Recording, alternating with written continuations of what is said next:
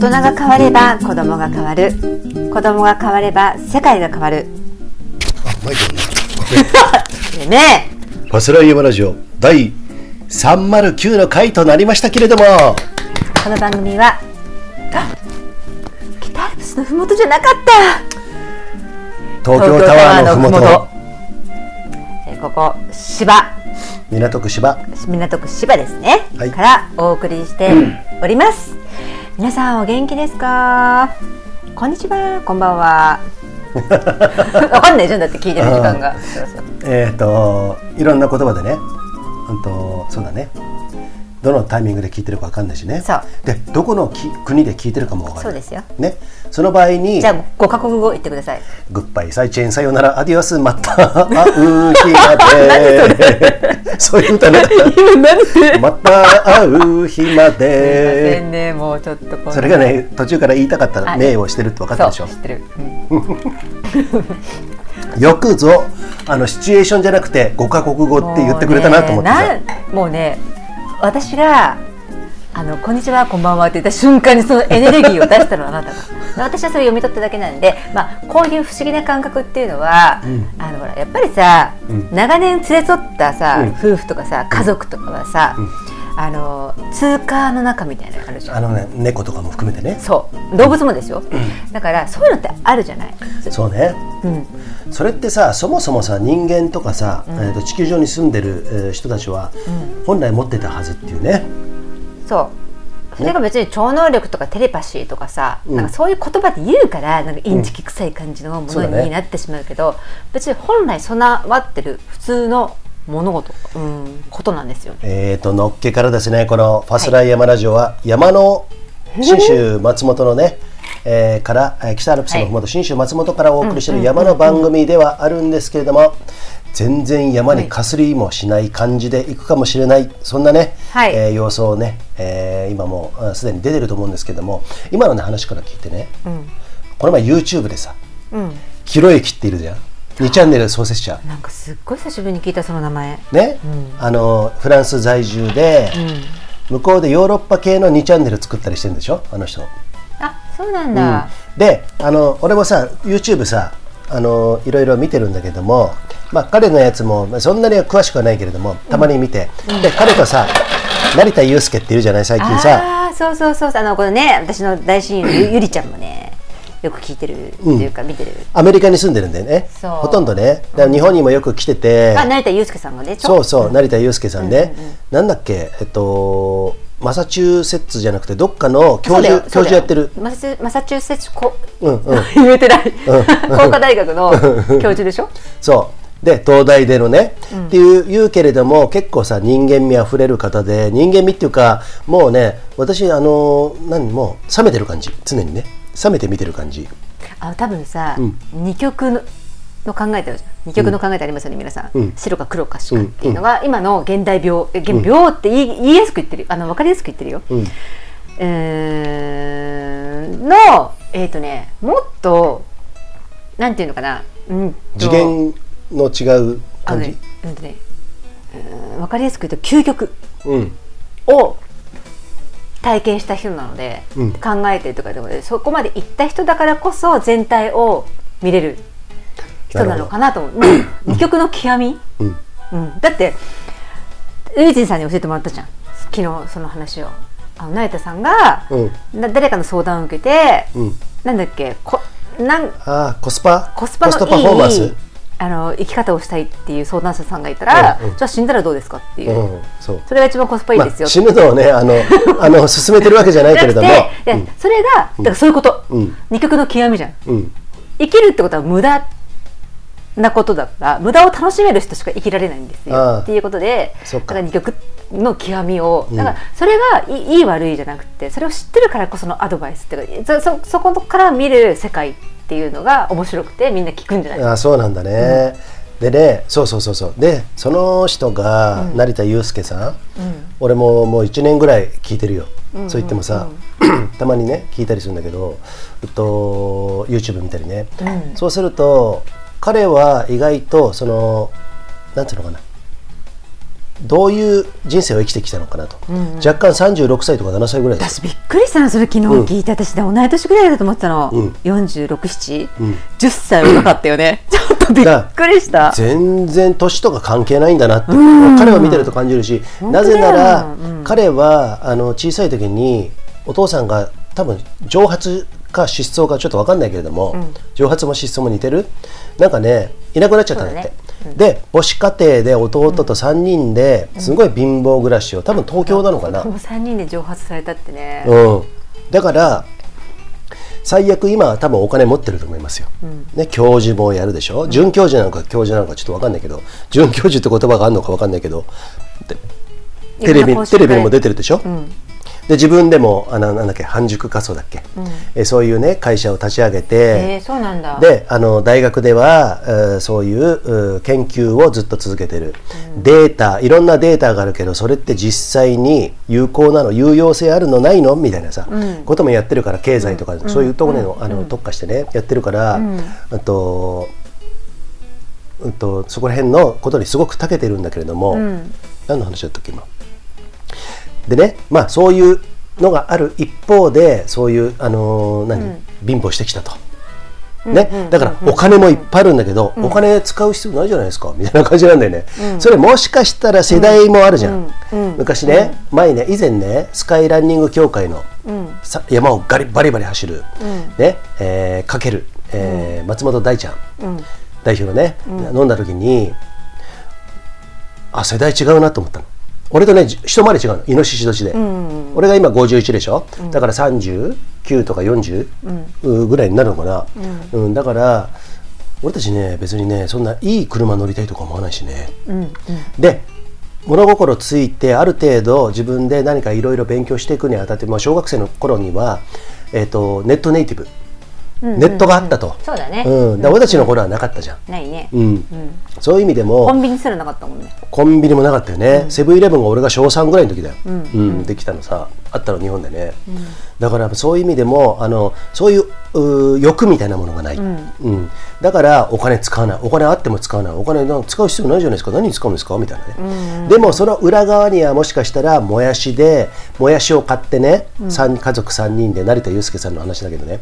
それで一、まえー月に3万円しかあの食費がないと、お母さんと、どうやってやっていくかと。弟があの食を担当してたと、だからその中でどうやったらだ今でもご飯と納豆あれば私生きていきますもんとか言うんでね、だから本当にそういう意味ではそういうある意味まあ分かりやすく言うと苦労を、えー経験してる人っていうのは生きるのに強いなって思うよね、うんだからそういうニュアンスから見る角度とまた俺たちからまた見る角度また違うし。多分さ、うん。そういう人ってさあの無駄をうん。楽しめるから、うん。えー、と脱線しないし冷静に自分を見す見失わないしいられるんだと思う。うん。えー、とみんなはその無駄を無駄がもうとても大切でとても大事でそれを死守しなきゃいけないってなるから、えー、ともっともっと欲しいもっともっと稼ぎたいもっとお金がとかさもっと地位が名誉がってなるででそれ無駄なんだよね。なるほど、うん、それが無駄だって分かってないから。うん。成田さんはそれが無駄だって分かってるからそういう無駄なものは楽しみ楽しむものだと、うん。うん、あとどっか一歩引いてね。あなんかそれが本当の自分の人生のもうなんていうの縮図でもう一番自分を形成している大事なもうものなんだ僕のアイデンティティなんだみたいな感じでさ、なっちゃうともう大変なことになっていくんだけど。なるほどな、今ねそれマッキーの聞いと聞いてて分かったことはいい意味で力が抜けてるね。執着がないうん、一番大事なことは何なのかが分かってらっしゃるんじゃないかな、彼にとってのね。その中で見るとこの世の中の悩みのうん種となっている、まあ、世の中的には、まあ、お金も人間関係も、病気のこととかっていうあのほとんど人間って、あの現代人はう少なくとも現代人はそこは悩みの、えーねえー種ならしいんだけれども、そういうところをちょっと達観できるというかねそういうふうに見れるのも、やっぱり、うんそういう経験もあるだろうしもしかしたら世代もあー、まあ、世代も関係ないのかな。あとはもう自分がどこまでそれによってさあの、どういう見方ができるかなっていうところ、うん。なかなかね。まあそういったねちょっとねあの、山と そういう話題とは遠いですけれども今日は今回はですね、はい。そういう話題になるような予感がしますね。今日は普段にないファスライ見せていきますからね。話すね。ラインナップ。話しますけどね、はい。ラインナップね。はい。BC ショート北海道バズの話。えそれとヒョイストーリー。ヒョイストーリー。ヒョイとは？ヒョイとは、えー自分の、えーハンドルをある種別の人に、えー簡単に言うと委ねてしまう,、ないしは取られてしまう、っていうことを言うね、以前もファスライ301回で話しましたけれども。そうですね、ん。それをもうちょっとフランクな感じで話しそうですねなっていうところであとは、えー、と変化へのうん。抵抗だったり躊躇っていうのはなんで起こるのかっていう。うん。変わることをね良しとしないというか、あんまりこううん受け入れら受け入れられないんじゃなくて憧れはあるんだけどちょっと躊躇してしまうみたいなっていうのはどうして起こるのかっていうことが、結構今、ん。大事なことなんじゃないかなって思うんですよ。キーキーポイントなのかなっていう。なるほど、そこを今日はマッキーの鋭い切れ味鋭いね。サバイバルナイフと私の切れ味が鈍化した。はい。カミソリでもうそれ自体がもうそれ例えとかいろんなことがもうグズグズになってるけど、はい。グズグズになってる、はい。えー、309、その9回今日も。今日も張り切って行ってみよう。行ってみよい。ファスライヤマラジオ。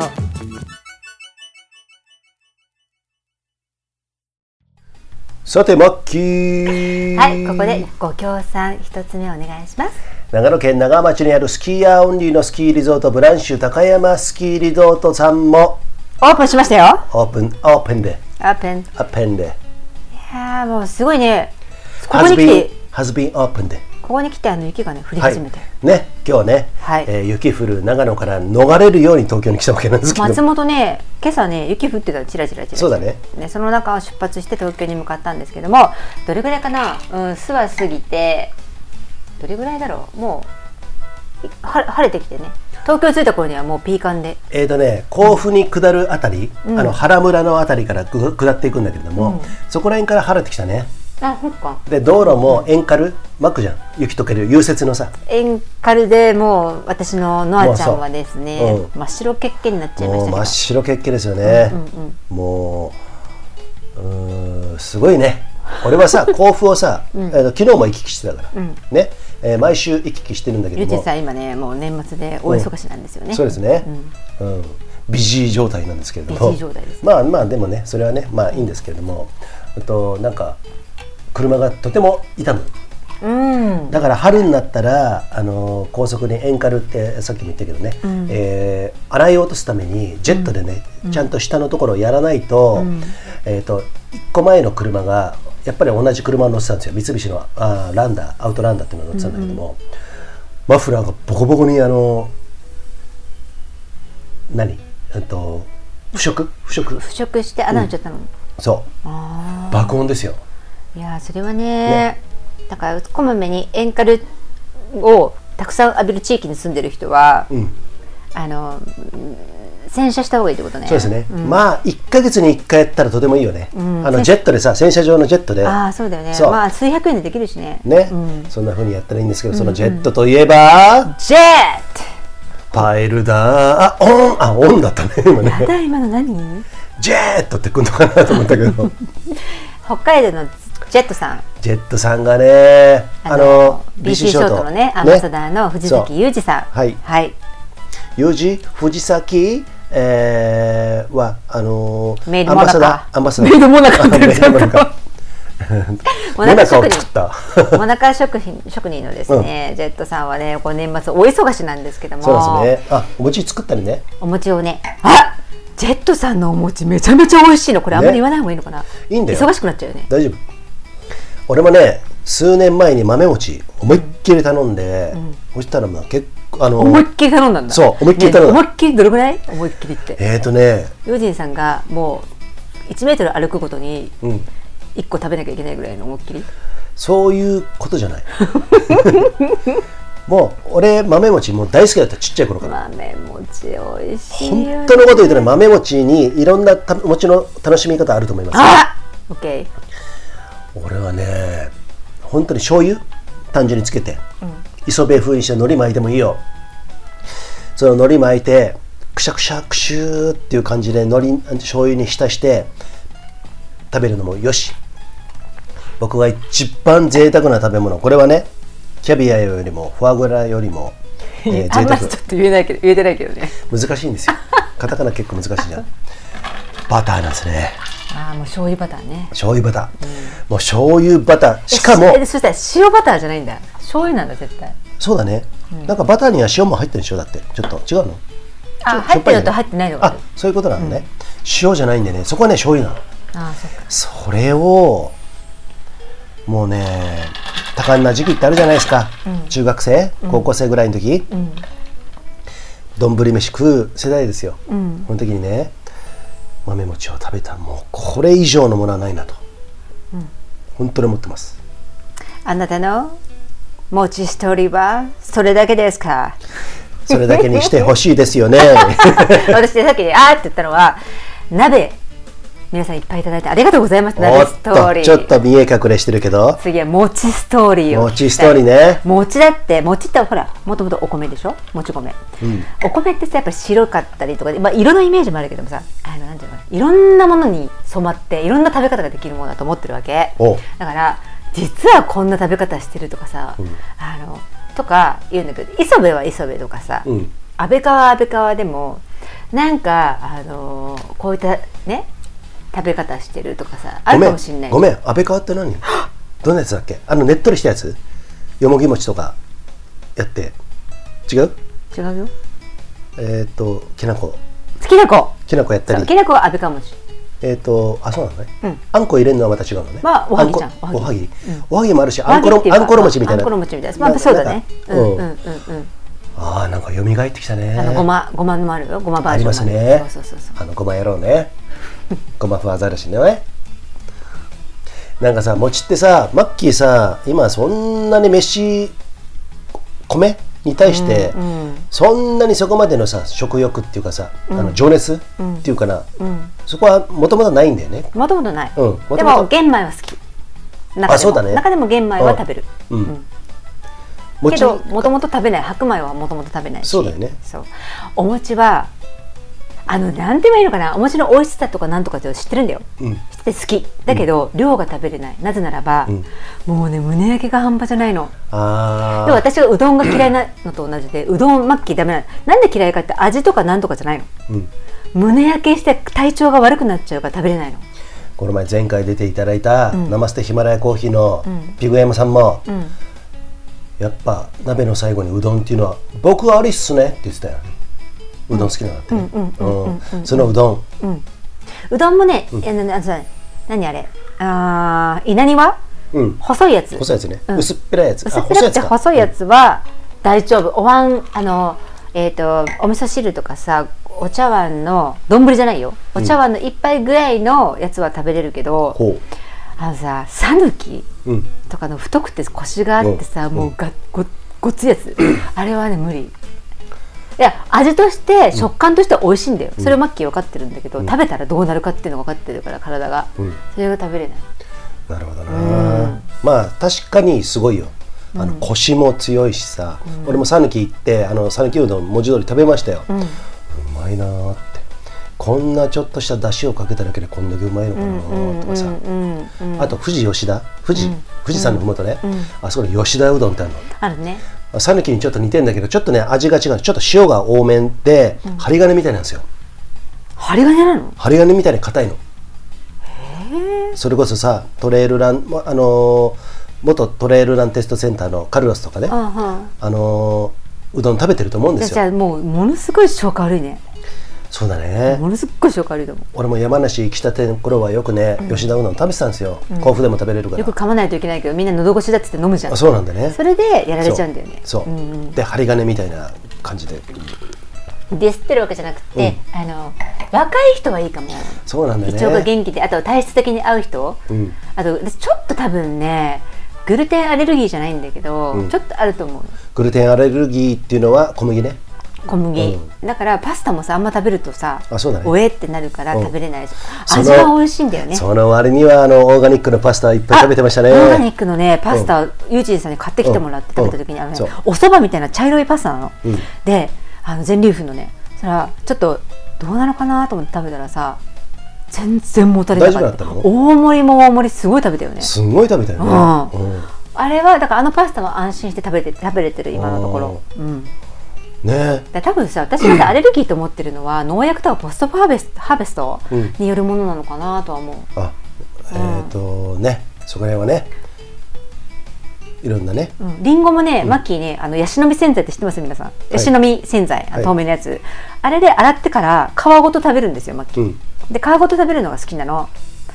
うん。ででもそれを洗い忘れるとはい。吐き気がする、あじゃあえっ、とね。消化不良みたいな、まあね、農薬使ってるものがね多いですからね。そこら辺はね、ちょっと皆さんねヤシの実洗剤とか、えー体に入れても良さそうな洗剤せいぜいせいぜい。そうだね。だからそれを全然大丈夫だよ 俺私の体は。って、なんかねそれは別にそんなことを細かいことを気にすると幸福度が僕たちの下がっちゃうから、うんうん。あの気にしないで僕たちはやりますっていうのはとてもいいと思う。ああもうそうだねそれがね。一番強いかもしれない。そう。だって私は体調不良になっちゃうから、うんそういうことを、えー、と勉強してこうしたらりんごも、えー、とパスタも楽しめると思ってやってるだけの話だから、うん。そういうことね。だから本当は野菜はさ人参もりんごもそうだけど皮ごと食べるのがやっぱり一番ね丸ごと。皮ごとね。丸ごとが一番いい、うん。うんはいっていうね、えー餅の話題が、えー出ましたけれども。あ全くファスライ名物の脱線脱線。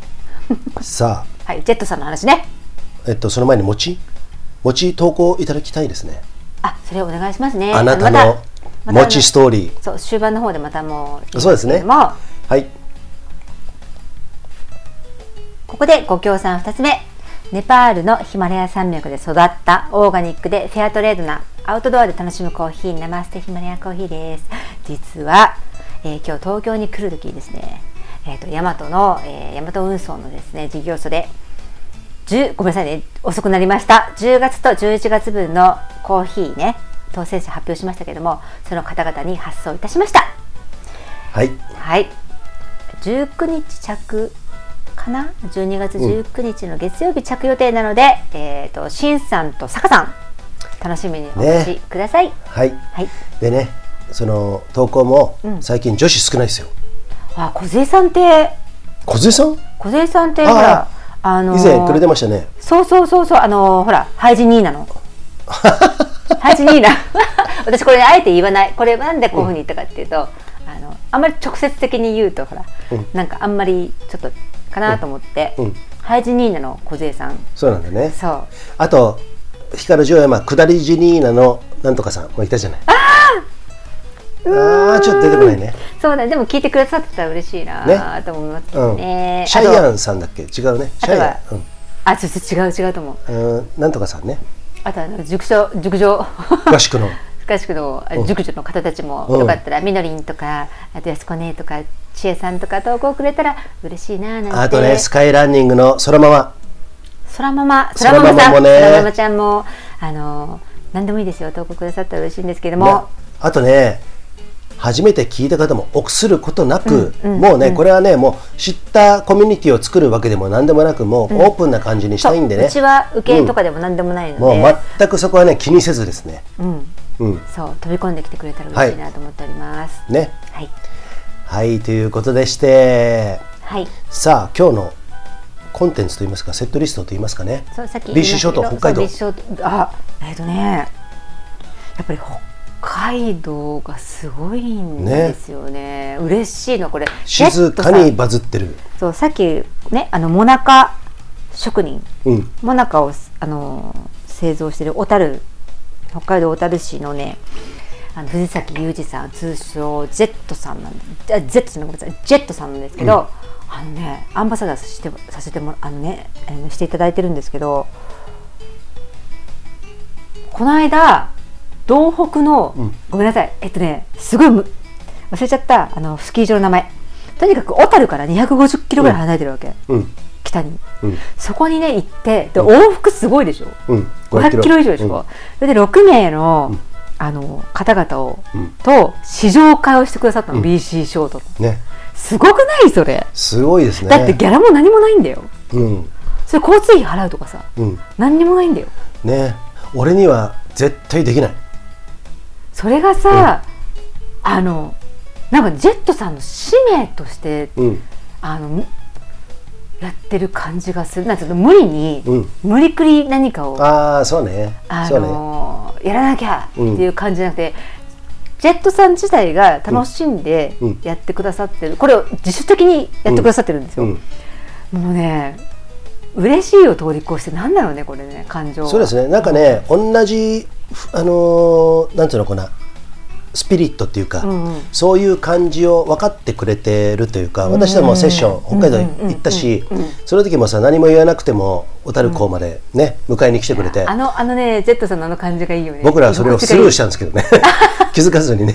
スルーして山まで追いかけてきてくれたっていうそう。ねそういうのが気づかなかったんだよねであの送りあの見送る時も小樽港でずっと手を振ってくれていねもう私思い出すとさもねう本当に、そういうね。で松本のねあのマッキーの自宅まで来てくれたりとかねそうですね。奥様と一緒に。そうです。いうこともあったし、いはい。やすんごい忙しい中言ってくれたんだよ俺。はい。そう。ね、なんかねそういうまあその他でも松本に来てくれたことあるし、で北海道でもなん、えーお会いしたことあるしさ、なんかねその度にというかあのーなんなんていうのかな。俺の中では露出度の高い北海道の小樽の、小樽の方だったんですけども、やっぱりね今これ見てると、うっと自然に自分の好きなことをやってるっていうところ、それが BC ショートとちょうどうまくリンクしたっていうところで、そこをあのキャリアのあるジェットさんがね、あのやってくれてるっていうところは本当に喜ばしいことで、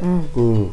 あの反面自分が今あんまり何もできてないところを、うんと浮き彫ってくるんだけどもでもそれもこれも含めて全部やってきたから、今こういうふうになってきてるっていうことなんで BC ショートカルチャーみたいなものをね、これからとてもあの伸ばしていきたいというかみんなにこの面白さを伝えていきたいっていうところでは僕はもう確信してますんで、ね。そうですね。うん、うん。だからそこをだからこそ広まってきてるんじゃないかなっていうふうに思うんですけど、だからさそれがさ、うん。あのジェットさんこの間、うん。えっとねこれもまた名前忘れちゃったけどどどこかの、うん。本当にすぐ街からパッと上がったところに、えーとね、階段ものすごいもう何百段である階段のところにうん。雪がね積もって、うん。他のバックカントリーの時はまだまだあんまりなくって、うん。そこにえっ、とえっ、とねこの間板を買ってくださった板とシールをうん。方と一緒に行かれて、うん。であの滑ってきたって言うんですけど階段を滑るってことですよ。ね。要は階段ってものすっごい狭かったです。動画送ってくれ来てくれて、うん。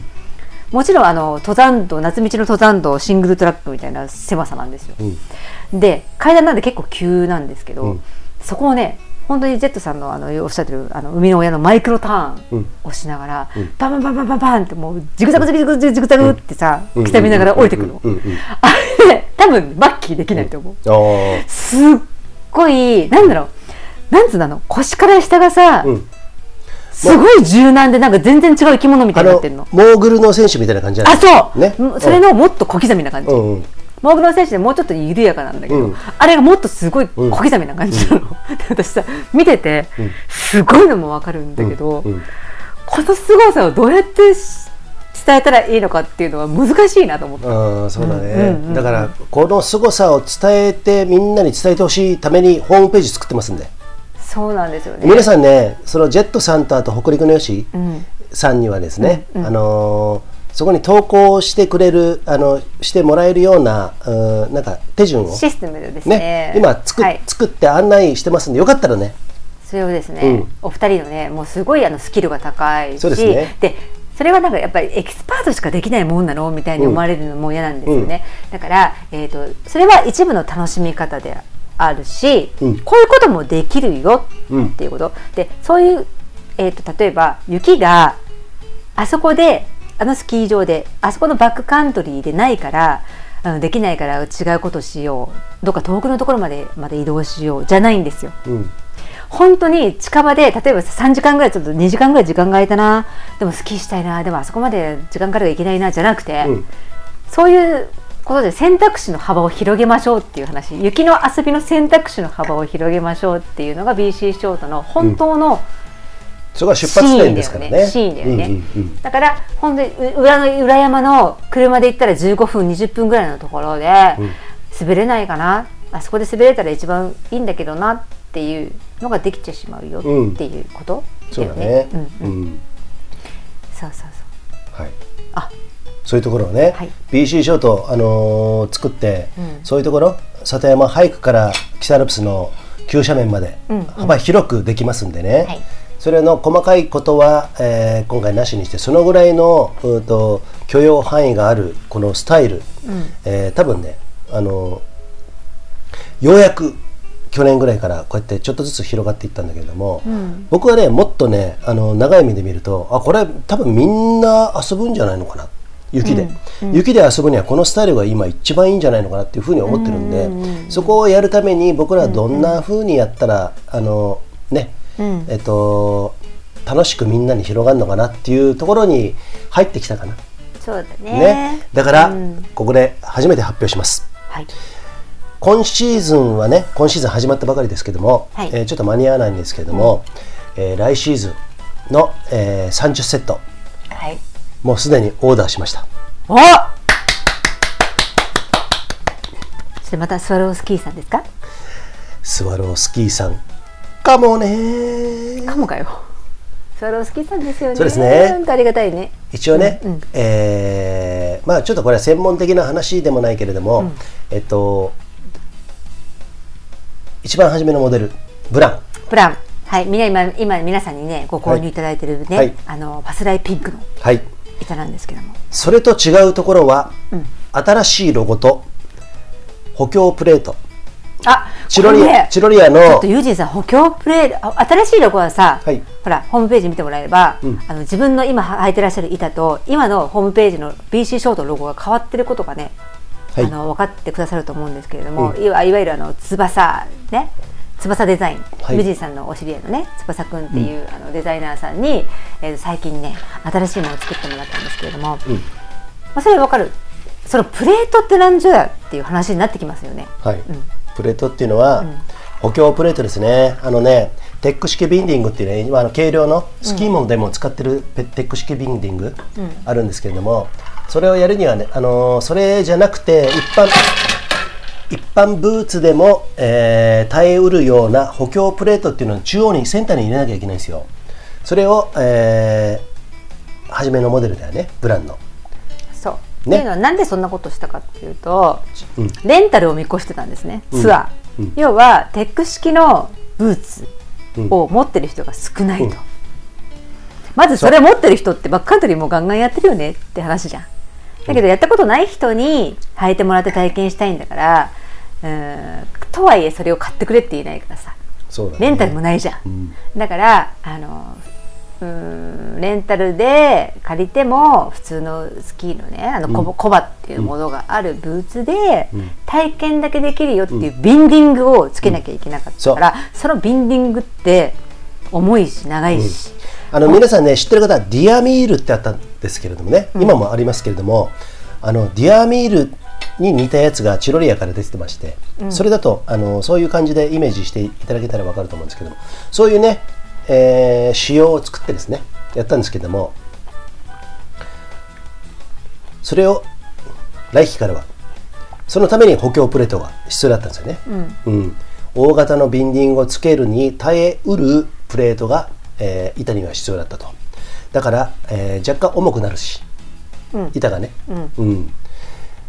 ただ来期はブランの、えー、とマイナーチェンジモデルかな？どっちかというとね。ね。うん。ピンクはそのままですよ。もう初めからそのチロリアのビンディングをつけない体でやるんで。そう。もう皆さんテック式のブーツ履いてくださいっていう手でやりますから、うん、だから板のサラのそう。ビンディングついてない。もう板だけ純粋な。だけの販売。とね。いうことになります。はい、えーそれをね30セット作りますんで。皆さんよかったら紹介してくださいね。はい、ああとこれこれもう一個、はい。あのね、えー、と前回は初代の時は一緒に専用シールっていうものをですねスワローさんで作ってもらったんですけれども、はい。ちょっとねこれこういうこと話して私はね話していい？うん。えっ、とね定価。はい。税込み2万2000円で。うん。これで2万2000円で売ったことないんですよまだ。はい。あのジェットさん紹介の方さっきのお話のね、ジェットさんジェットさん紹介の方はジェットさん割引で1割引きで板もシールも販売してるんです、うん。でもそれがもうほぼほぼ100%なんですけど、うん。うんで2万円の1割引きって1万8000円じゃないですか、うん。で1万8000円でずっと販売したんですけど税抜きね。原価1万8000円です。うん。そう。だから儲けはゼロなんです。うん。うん。ねけどねなんでやったかっていうと,、うん。とやっぱりその専用のシールっていうのを作れば例えばさあのもう販売しません。でもちょっとこれはあの事情があってってなったとしてもそれ持ってる方ってこれに合わせてどっかのショップで作ってこれでもご自分で何かこう工夫してあのそのシールがダメになった時にできるたりするじゃん。うん。ね、だからそれでいいかなとは思ったわけ。そうだね。で私たちもあのやる体力っていうか別にほらトントンだから手間だけうん手間暇だけかかるけどあの帳簿上とかね、うん。私が全部やってるんですけどパソコン上ででそれその手間だけなんだけどうーんちょっともできないかなと思って今回シールなしです。うん。そう。でただしただし特約店的な？特約店でえっ、とね松本市に文林さんっていうですね、あの山と,、登山。えっと登山のお店。あ、すごめんなさい。スキーと山登山スキーと登山のお店登山のお店のうん。文林さんのところですね。分離です。プリケツですって言ってね。そうそうそう、実は私もプリケツですの。この後やんなきゃいけないね。そうで、でそそちらにまあ今今一台だけね BC ショートの板置いてもらってるんですけど、相談しに行きましたマッキー。はい。えっ、とそのスワローさんで作ってもらったコルテックスの専用シールを持ってこれと同じような仕様で作っていただくと、うん。原価いくらぐらいになりますかね、うんっていう。で数字出てきました、うん。あこれならば、あのうちをうちがね例えばさ分離さんで10セット作ってくださいっつって。で買ってなんか何何割掛け何割掛けっていうんですけど、うん。何掛けで買ってでうちが販売するっていうのをやるよりも、うん。直接にあの板を購入してくださった方で C 専用シール欲しいんですけどっていう方には、じゃあ分離さんを紹介して、ううんちが、うん。で、えー、と直接的にやってもらうと。うん。その方がみんながうん幸せになるんじゃないか。な、ああそうだね。だって、うん。例えばその方と分離さんがつながればうん。いろんなことの相談すごい受けてくれるんですよ分離さんって。例えば何か不都合があって、えこのシール買ってこうですけどあのこういうふうになりませんかね？実はしようとしてこういうふうにしたいんですけどって言ったらじゃあもうちょっと細くした加工をしたりとか、もうちょっと太くしてエッジギリギリにしましょうかとか、うん。なんかそういうこともね受けてくださると思うのね、うん。あの作る前に言えば、うん。うん。だからそういったえっ、とねうんつながりを作るために、うん。あとうちが中抜きをね変な話、中抜きをしないで、うん。直接的に分離さんとやってもらうっていう、うんうん。あのもう信頼度はもう100%を保証しますんで、うんうん。その方がいいのかなって。ただいいね。送料かかりますけどね。うんうん。送料とかそういうのはかかりますけど。そうですね、うん。皆さん納得納得というか理解いただけましたでしょうか？えっとね端的に言うと結局ねあのそのビジネスの部分ではあの合理化を図ってますそうじゃない生き方の部分では非合理的な感じでねパスラやってるんですけども、そこら合理化してみんながハッピーになればいいんじゃない。散歩よしじゃないけどね。そういうふうにやって、えー皆さんが、えースムーズにいけばいいなと。で一番そこら辺は安価にいけるコストがかかんないね。そう皆さんだってやっぱりさ、ね、お金かけないでいきたいじゃないですか、いろんなこと、ね、まあそういうふうにやってますんでね、BC ショットこれからもよろしくお願いします。文林です。実は私もプリケツですさあ、BC ショートこれからシーズンインしましたよ。俺もね、去年はね、痛風に泣かされて、えきね昨夜も泣かされたけどえっ、と、まあそれはね、大したことなかったじゃ。んすぐ終わったじゃない？わかんないよ、もういつ来るかわかんないもん、あんなもん。ね。でも、俺はもう、うそういうのには負けないっていうか、えっ、とね、あの、大丈夫。終わったなっていうふうにね、思ってますんでね。BC シャートも、ほどほどに。じゃあ、俺もいい？あなたの癖いっぱい言って。く言って。ださい言ってください。思い浮かびません、今ね。でも、あの、ちょっとバッキー取り行きたいんだけど。言ってこない。行きたいのさあ、この間もね、今日は閉じることなく、お送りしたいんですけども今日は都内某所の某ホテルにてお送りしてますよ。さあ今年もファスライヤマラジオいろんなことがありました。ありましたね。その中でこの BC ショート、えー BC ショートもねあのアパレルのエンブレイスもでこのファスライヤマラジオも、えーまあそこそこにですね、えーこうやってねおかげさまで、えーなんとか、えー続いてるわけなんですけれども今日はね今ねトイレに行ってるマッキー。マッキーからのものすごくえーそうだな。皆さんにとっては意外とえ？そういうことってあるんだ。宇宙ってそういうことあるんだ。地球ってそういうことあるんだ。人間ってそういうことあるんだ。っていうふうにね思うこともいやあるんですよ。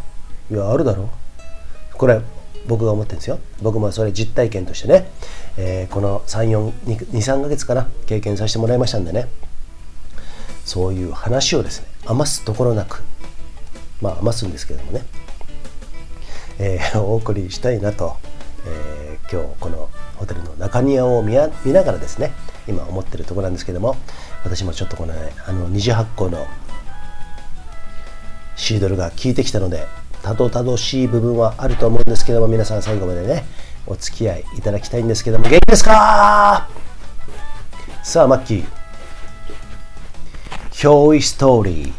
あ」やってますけれども。今日行きました。まあねこのファツライもさ301回でそういう話をガーンとしてまあその以前からしてたね。そういう話ね、えー3次元4次元じゃなくて5次元からいろいろ考えたりするっていうところもあったんだけども、それとはまた違う視点というか角度からえーこの23ヶ月さ。うん。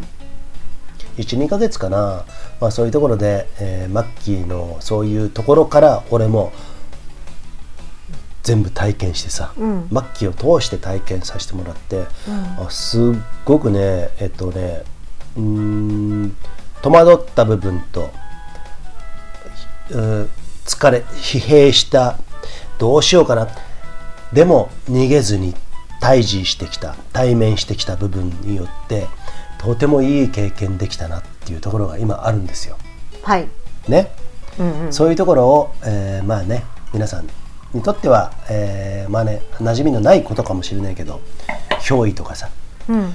霊とかさそういうことをマッキーはちっちゃい頃から経験してきてね、うん。そういうところをなんかさこのファスライではさうんと折に触れてね。うん。なんか俺今日なんかカレー臭きつくない？これ 俺さっきから感じてんの？何これ？急に来たのそれ。うん。違う始まった時からなんか感じてんの？カレー臭何臭え？どういうこと？なんかカレー臭みたいなのがずっと自する分がするの？何臭これ？あ俺？臭だからどれを言ってるの？じゃあなんかもわーっとカレー臭みたいなのが自分がするの、うん私じゃなくてじゃあ俺俺俺俺が俺からする。の、そあマッキーね鼻がね異様にね獣並みにすごいんだけど、うんうん多分勘違いと思う。うあ本当、ん。あじゃあここら辺の野菜が温野菜が？多分カレー臭とかさ、うん。カレー臭がする人って、あのねこれね面白いんだけど、カレー臭がする人って、ん。ほぼほぼうん。歯周病数歯周病臭がする。あ口内口内。そう。口内環境。トークしてて。うんユージンさんはあのマッキーがちょびっとして指摘して、うん。あの出始めた時にいやあの出会った時はなかったの、うん。途中で出始めた時に、うん。あの自分でもなんかちょっと薄々気づいてて血が出るから、うん。で歯医者さん行ってうん。綺麗にして、今もうまもうクリーンになってもうもうヘルシーな感じなんだけど、うんうん。あの結構ね加齢臭のひどい人って女性もだよ。うん。やっぱりね歯周病臭がすごい。これ年齢関係ないからね。皆さんマスクしてる人は特にひどい。あー環境がね、うん。劣悪だからねあのねまあもうこれはしょうがないけどね、うんうん。イーロン・マスクなんかものすごい彼氏 彼氏ってことだよね。知らんけど。名前だろ、まあまあそれね。名前だろ。ななんでこの話になったの？急にカレー臭になったけどさ。そうそうそう。大丈夫？まあ言いいあうんオッケーオッケー。うんで臭い時は臭いって言うじゃんそうだね。そう。うん、はい。わねはい。かりました皆さん歯磨きはちゃんとしましょうね。ね。さあ憑依ね。いやーこの話題はね。憑依って言葉を言うこと自体で、うん。それ憑依って聞いた時にね、うん。皆さんもうフィルターかかっちゃってるの。まあそうなんだよね、でもさ共通言語だからまずそこから行くしかないじゃどうんすれば憑依って言わない方がいいのかな。なんだろうね。うん。エネルギー体の交換の方がいい。うんそれちょっとそうするとちょっと難しいから。コードあコードじゃなくてちょっと難しいえっと難しすぎちゃうか。うん。あなんて言うんだろうね。それのしそれの繰り返しが今の皆さんの生きてるこの生きてることのになるんだけどうね。ん。どどう説説明するのこう本まあ当にそこで説明してさ、あの YouTube とかでさあのトトークしてる番組とかあるじゃん、うん。大ちゃんも見てるけど、すごいなと思う。言語化するってすごい、うん。私言語化できないもんねこの難しくて、そうね。うん、だから皆さん、えーそういう意味ではね。えっと話半分でもいいですよ。あのいいんだけれども。こんなことがあったんだなそうそうそう。っていうことをここいつらにはみたいな一ね方的に 一方的に話させてもらって、なぜなら僕はねシェアしもったいないからシェアしたいの。経験として？そう。経験っていうか俺はあのこの広い世界で、宇宙の真理みたいなところで末期を通して憑依っていうものをすごくさ実体験として。あの確かにずっと語っ、真意で語ってきたからさ、マッキーがヘビになる時もあったんですよ。これちょっと待って。これ聞いてびっくりしたよね。これねすごいよね。マッキーと話すと君は誰だ？これさ私たち間で話してるからいけないじゃない？誰か例えば第三者の人が第三者そんな第三者はカリフォルニアのヨリさんしかいないだろあそうだね。これはなかなか難しいよ。ね。でも俺がそういうことあるよね。チャネリングとかあるよねってあのずっと信じてきて分かったんだけど実際にこの末期を通してそういうことがあるんだなっていうことを知った時にめもちろん本気で対峙してきたよ。ね、それであの対峙してきたし対峙っていうのかな？それって対立なのかな？違うか。えっと、うんえっと誠心誠意。す過ごしてきたみたいな感じでいいんじゃない、あまあね、真摯にあのちゃんと向き合って過ごしてきた、時間を共有してきた。一回ヘビさんと2時間話したからね。ねすごくね言葉ってさ私さ本当にね言葉ってあのうんと例えばさ有名なところな人たちがチャレンチャネリングをしする うんと要は、えー、と肉体という体を持たずにい。る人たちとの、うん、話ができるというか。はい。でもなんでさあの肉体を持たない人たちっていうのは言語化しないの？彼らの言葉でなんで言わないの？また肉体を持って自分たちの言葉で言えばいいじゃんと思う言語化する必要がないんだろうね。それがうん。言語化がうん。無意味なの。そうなの。まずね。あ無意味っていうか無意味じゃないんだけれども俺たちは肉体を持ってるから言語でそれを分かり合うっていうどっちかというととてもそのそうだな高度高度なことやってるとかさうーんそういうことで言うと割とあの原始的なことをやってんだなっていう感じはするのね。本当はね本来ならばとても原始的でとてもシンプルでなことなんだけど。それが人間のやり取りで。そう。ただ私のただね私のボキャブラリーがボキャブラリーが足りなくて言語化できないだけうん。かもしれないし、そうだね。だから言葉にするってね、うん。むずあの誤解を与えるからね、うん、である種のイメージつけちゃうからさ。あーまあそうだ、まあ、でも最終的にはそれをあ聞いた人がどう受け止めるかそこに尽きると思うから。だそう。というので、うんうん。あの大地は、ね、あの一方的にこういうことがありましたよっていう事実だけを述べるっていうことで憑依を語りたいなってことだよね。はい、はい。うん。さあ皆さん他ではなかなか聞きませんよ憑依。身近なところでね。このファーストライから憑依これあのパスライはいつからスピスピリチュアル番組になったんだみたいな感じに思ってる人もいるかもしれないけど、まあまあそう思ったらスピもう勝手に。ス、ピリチュアル番組っていうわけではなく、うん。あの別にそういうわけではないよね。うん、っていうかもうごく当たり前の当ことだたり前のことを僕らは喋ってるわけなんで、うん。みんなもあるでしょ？なんか虫の知らせとかさ、でだって科学者ね、大月教授とかいたじゃん昔テレビタックテレビタックルとか出てた人、うんうんうんでその人たちも科学科学って言ってそうやって科学で表明できないものは信じないないって言ってるけどじゃあ一方でさ初詣行ったりとかね、うんうん。ねみんなやってるわけなんですよ実はね。なでもさ本当面白いのがさ、うんうん初詣で皆さん何しに行きますかっていうところで、うん。あれは1年のうんあのご報告をしてありがとうございましたなのね本当は。あ本当だね、そうじゃないもんね。お願いしにお願いしに行ってるもんね。それって誰にお願いしてるの？うん、うんねなで？なんでそれを信じてお金を再生するの？ってことは神様じゃない？でサミシンググレート？だから、うん。うん。人間なえー人間っていうのも嫌だな、うん。うんと要は自分の都合のいいように解釈したものだけしか受け入れないってこと。あまあそうなんだな、あとはあの都合のいいようにっていう裏にあのバックグラウンドにみんながやってる風習だから社会的生き物だからっていうことで、まあそれはしょうがないよね。人間っていうのは長年にわたって社会の組み込まれることの生物を作るっていうことに、えー、と設計されてきたわけだからそこはしょうがないんだけれども、うん。でもそれがなんか今さちょっと違うようにさあのそれが違ってくるぜ、あのコロナもあってさねなってるから社会的生き物なんだけれども個人的にどうなのよっつったらね。そういうところもあるじゃない？本当に不思議なのがさまず神社にうん。あなたの願いを叶えてくれる、うん。もうすごいゴッドなねうん。人っていうのいないんです、うん。ただ、ただお金を寄付してるだけでうん。ただそれだけで自己満足の世界なのねあれって、うん。ごめんねこれ。本当に私が事実をその思ったの述べるんだけどだってさ何々神社毎年行ってるなんとかでふあのなことはあるごとに節目として行っているってところで。年に何回でそこで何か本当にあなたのことをね、うん。知ってる人なり神なり分かんないけどもそういったところなんですかって話。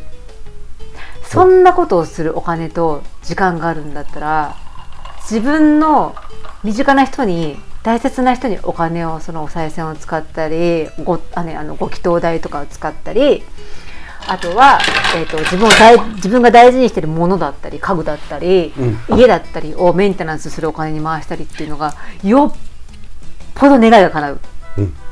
うん、そういうことなんですよ。だからね神社に行ってあなんとかなんとかってこれが習わしでなんとかだからやるっていうのもそれはえっ、とねいいですよ。うんでもそれは自己満足です、うん。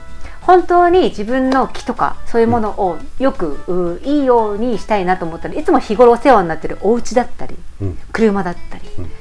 あの家族はもうもちろんのことですよ、うん。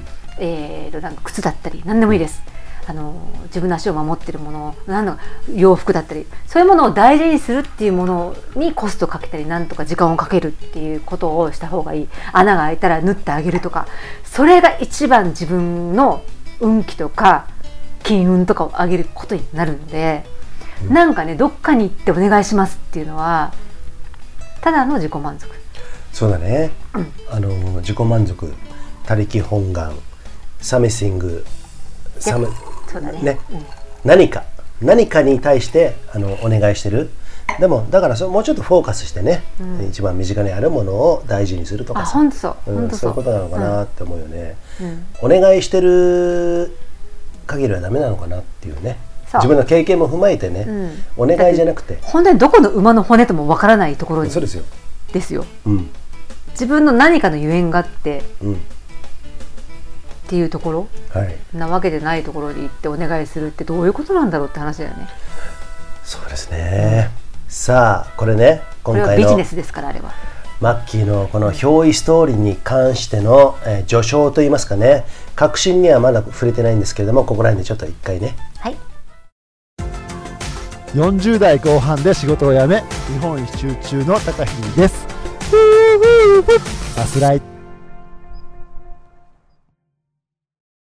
さてマッキここーここでご協賛3つ目。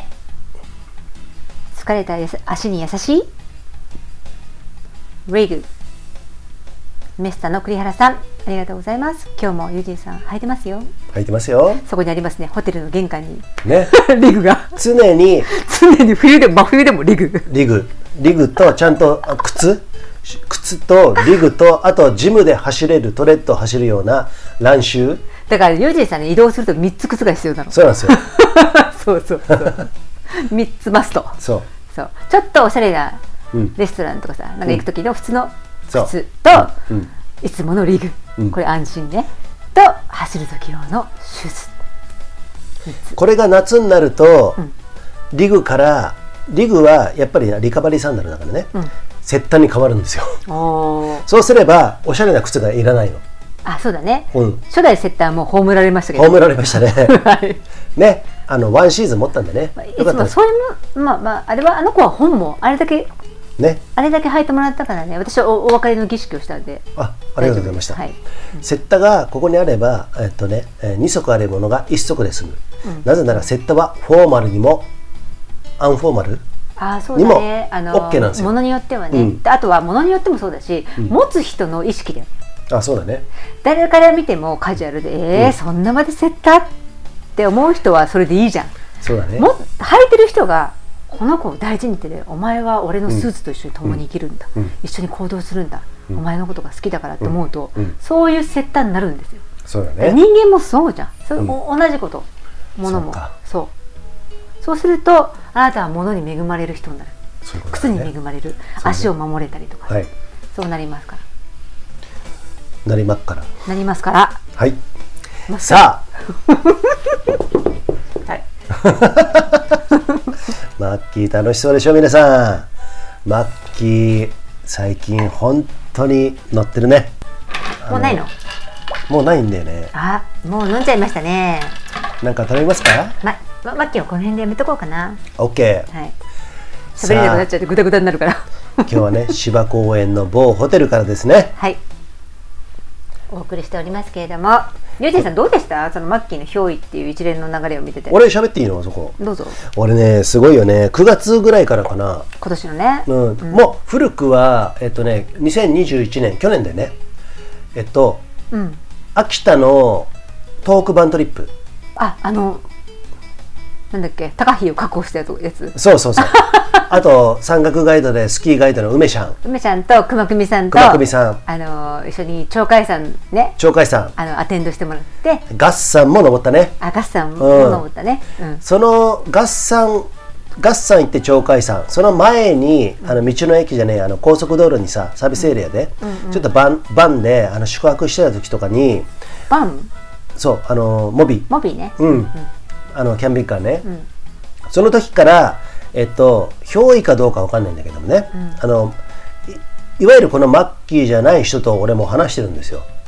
これねマッキーはねあの記憶にないんですよそこはねないんだよね。記憶にあったりなかったりっていうパターンがあったりするんだけどもそれはそこに酒が入ったり入ってなかったりっていうのも関係あるんだけどもそれも含めてまあいろんなパターンがあるんだけどね。うん。そう実はそこの時に日本一周中の高木が近くでキャンプしてたっていうね面白いねタイミングだったんですけども。まあそこら辺から私は、えっと、いろいろなことを感じてて、うん。経験してて、北海道でも、うんまあ、いろんなことがあった。ね。それこそなんだっけ。奥の方に行ったじゃん。東北海道の方。あかんこ？阿寒湖だっけ？あそう。あかん？阿寒うんうん。山、うんうん。なんだっけ？料亭さん羊蹄じゃないじゃない阿寒湖の近くの山？阿寒湖じゃないか。えどこ？うんと東の方。俺だけ一人で走りに行ったりさ。した時あっああちょっと覚えてないな、たうん。ね。め飯別だけじゃなくて。ああちょっと忘れちゃいましたけども、まあ、そういうところでもねいろいろあったんですけれども。そういうことがあって。うーんそうだな。で、えっとそれはそれで終わったんですけれども今年の9月ぐらいからかな。そういうねマッキーの中に違うマッキーが入ってくる。それはもうマッキーじゃないんですよ。え、ね、待って。違うマッキーが入ってくま、る違うマッキーじゃないよマッキーのこの体とこの声と、その中から違う人があのさっき言った憑依っていうことでね、えー入ってきてその方と俺もう延べもう24時間以上喋ってんじゃないのかな。それは一つのキャラクターじゃないんですよ。いろんな人が入れ替わり立ち替わりになる時もあればそれが1週間ない時もあればっていう感じでね。うん、あったんでまあその中で最後は あのヘビさんだったんだけどね。でそういう時ってユージさんどうどう思ってんの？うーんとねそうだな。カリフォルニアのユリさんともユリさんそこら辺のさうーんと彼女シャーマンだからね。ね。うん。シャーマンっていうのは？あシャーマンっていうのはね、えー、シャーマンって言うとまたこれもさうんまたさ言葉のフィルターがかかるからまあでもそれを僕がちゃんとねあの落としどころとして。要はそのうーん、えー人が発するエネルギーを感じれるそして語源ができる人、なるほどね。うん、人人じゃないものも。うん、まあそういうねゆりさんとうんと今マッキーはこんな感じなんだけどっていうことで電話時に電話したり、メールのやり取りしたりして、うん。うん。っていうことがあってあの大方あの俺の言ってることを受け止めてくれて、あ今こういう状態だからこうだよねっていう感じであのゆりさんすごいなと思うのは、うん、それはなんかねうーんなんつうのかな。こうこうこうだからこうするのが確実とかさ合ってるとかそういうベストウェイをうんある意味上から目線で言うわけでもなくてあそうなんだと俺の話を聞いてくれてうんうんうん時間をかけてね、あこういう状態だからじゃあ今はこういうふうにやることがあれだよねっていうさことを言ってくれるから俺も落ち着くし、うんうん、で一方その例えばさうんと11月にあったヘビさん、ヘビっていうねヘビさんっていうのはそのマッキーのじゃあ憑依憑依のそのヘビさんの後に憑依した人がさっきのヘビがさまだまだなんかいろいろガヤガヤ言ってんだよねってって言ってることを言ってくれたからヘビさんって分かるだけで、その人はヘビだったんだって。それが本当のヘビなのかどうなのか分かんないけども、うんと人生きとし生けるものは亡くなったらこの体を脱いだらうんと俺の学びの中では無になるっていうふうに聞いたんだけどでも無になる前にうんと隣り合う、見えないけれども人間の肉眼には見えない見える人には見える。感じれる人には感じれる。でこの憑依を通して感じれる人にも感じる。俺は今回そこだったんだけども。そういうことあってあそういう世界が隣り合ってあるんだなっていうことをすごく感じてその人たちとめちゃくちゃ長い時間話したから。うん。あなるほど。で俺が何回かその中でねベスト3ね何突然始まったの？そう、俺がね結構怒られてんの。誰に？その人たちの中から。憑依なの？何人？何人かね。そう憑依。憑依されてる人から。だゆうじさんはなんでそれが憑依って分かったの？からマッキーじゃないから。私でなければ憑依なの、うーん。でその人たちからも聞いた。あそういうこと。あなるほどね、うんこれね実はね私はねなんとなくしか分からないんですよ。うん。ああそうなんだね。私の今ごめんなさいね口挟んで内側から見ると、うん。でいわゆるこのマッキーはその例えばさ A さんっていうさ人が今マッキーのこの体のハンドルを握ってるとするでしょ？ね？A さん B さん C さん D さん E さんいろいろいました。でその中のあ今あのマッキーはねうん。あのマッキーは今いないよここには。うん。だから今私が、うんあなたと話してんだよ。っていうこと。毎回その声の質とかさそういうのが全部違うんだよね。マッキーのこの体を通してるから体あの声はもちろん同じなんだけれども声のさなんか違うじゃん。あの調子ってさ「うん、おい」って言ってくるタイプもいるかもしれないし「あなたは」とかさ言ってくるタイプもいるけどそれはもう全然違うわけでさ、うん、その中から俺が言われたことは「あなたは質問が多すぎる」って言われてさ 怒られてんの。これちょっとねあのね後から聞いた時ちょっとクスってなったよね。自分のことだけど。だけど笑笑うでしょ？俺も分かる。ごめんっつって。であと攻撃的な人もいるからそのマッキーを憑依してる方でね「あなた誰だい?」とかさ、男の口調で「君はなんでここにいるのかな?」とかさいろいろマッキーの声で言うんだよ。だけどもう違うってもう分かってきたからそんな中で、うん、と言うんだけどまず俺はあなたに敵意を持ってないから穏やかに話そうぜ。っていうことをいつも言うのね。全く俺のことを、あの敵視しないでくれと、うん、そういうことで理解を深めたいと思うからっていうことをまずスタンスとして俺は全部伝えるのね、そっからいつも始まるの大体それも最初は俺も言ってたよ。お前穏やかじゃねえなとかさ。なんでそんなに俺のこと攻撃してくんのとか言ったけどそれはもうあの途中ですぐやめてなるべくあのやめたんだけれどもそういうことをやったことを経てその人たちが言うのはさっき言ったじゃん。あなたは質問が多すぎる。それっていわゆるうーんそうだな。この前さっき言った成田悠介さんにも通じるんだけども、あ成田悠介さんとうんチャネうん宇宙科学者の韮崎さんだっけ？韮沢さんかな？わかんないけど宇宙に長けてるあの昔から大月教授でやってきた人。あの人が成田悠介とかひろゆきとかに言ってた言葉があるんだけどその思考があなたの限界なんですよって言われたの。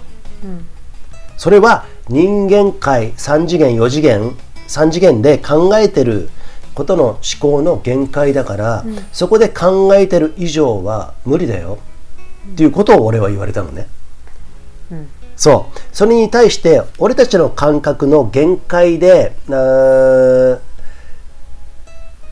まあ言ってみれば分かりやすく言えば常識的な話で質問をぶつけると、だからさって言われるのいつも。そうなんだよね。だからだからあなたたちは頭で考えてるっていうのっていうふうに諭されて、それをこの前ひろゆきと成田さんがあのー UFO 研究者のね方と喋ってる時にそういうふうに同じように言われてたのね。あ今の私ね、うん今のマッキーのげ、うん、の私からすると,、えーとね、それをそれが限界なんですよっていうのを皆さんに知らしめるところで何何がってところ。あなる要はほどね。あのそれはしなくてもいいしそれを自分の限界を知りたい人なんていないし、うん。うん、例えば悩み相談みたいにね、うん。あの私はもうちょっと何次元に行きたいんです。同じような感じでこういうふうにもっと楽にとかなんとか幸せな方向にエネルギー体としてみたいな。そういう人たちが来たらあのこういうふうにしたらどうですかは言えるけど、うん。今こういう状態だと思うのでっていう。だからお医者さんと一緒だよね。うん。ズバリバンっていうのがなるほどね。なるほどね。ああ。いいことなのかなあじゃあもうちょっと絞るね、うん。そこをさっきの彼らの話じゃなくて俺の話に絞ったら、俺はそこ理解深めたいと思ったの。ユージーさんはそこで拒否とか、うんうん。あの思考が、えっとちょっと拒否反応が出てね、うん、ちょっと違うなって思ったわけでもなくああそうそうそう今日あなたのはユージーさんってさあの、好奇心がね人い人のね1000倍ぐらい強いの。あそれも言われた、いやそうそれも言われた。すごいんですよそれ悪い意味で言われた。うん、すごくいい意味でも悪い意味でも好奇心がものすごいから自分がこれ今後どういうふうになる多分移住もそうだと思うの、うん。あなたの。自分は今後どうなっていくんだろうとかね。それをねパーンとする人なのだからそこに身を置くことに躊躇がないよね。ああそうだね、あーんとねそうか。それは悪い意味だけじゃないかもしれない。好奇心が強いってことはさそれさ冷やかしじゃないんだよ、うん。それを理解しようと思って自分の、あのーこの理解の幅を広げようとしてるから、うん。そこに対して聞きたいから、あのーそれで顔だって身分だって、うん。何だって晒して飛び込んでくるのが、うん。えっ、とね冷やかしじゃないの彼から豆鉄砲を撃つみたいな感じで 自分のうんあの素性は隠してるんだけどガンガン言うのがそれが卑怯なっていうことで。影豆ね影豆。そうだからリュウジンさんは本当の好奇心で、うん。あの自分が変化するこれまた話すけどこの後に、うん。変化することを怖がらない厭わないから、うん。自分がそれを受けたなんかされたことによって自分がこうどういうふうに変わってしまうんだろうとかどう思うんだろうっていうのも全然もう何も考えずにその好奇心が強すぎるから、うん。バーンってくるの。そうだね、うんそっか。だからその何人かの方にねあの憑依してた末期の憑依してた何人かの方に「あなた本当質問攻めだな」って言われたりもしたし「あなた質問多すぎる」である人は「あなた好奇心強いね」でも柔軟性あるよね。って言われたりとかさ。すごくもういろんなことがもう本当に混ざってるんだけども、そういう感じ。でも最終的には俺がそこで、まあ、結果言っちゃいますよ愛なんだなと思った。愛、うんそこに俺は冷やかしでも何でもなく理解しようと思ってる。あなたのことに対しては冷やかしだったらごめんなさい。そう思ったんならごめんなさい。許してねと思うけど別に俺はそういうつもりでやってないからありがとうございますねっていう気持ちでいつもやってるから最終的にはねいつも丸く収まるの。うんこれあのラブストーリーって話？ラブ？ね。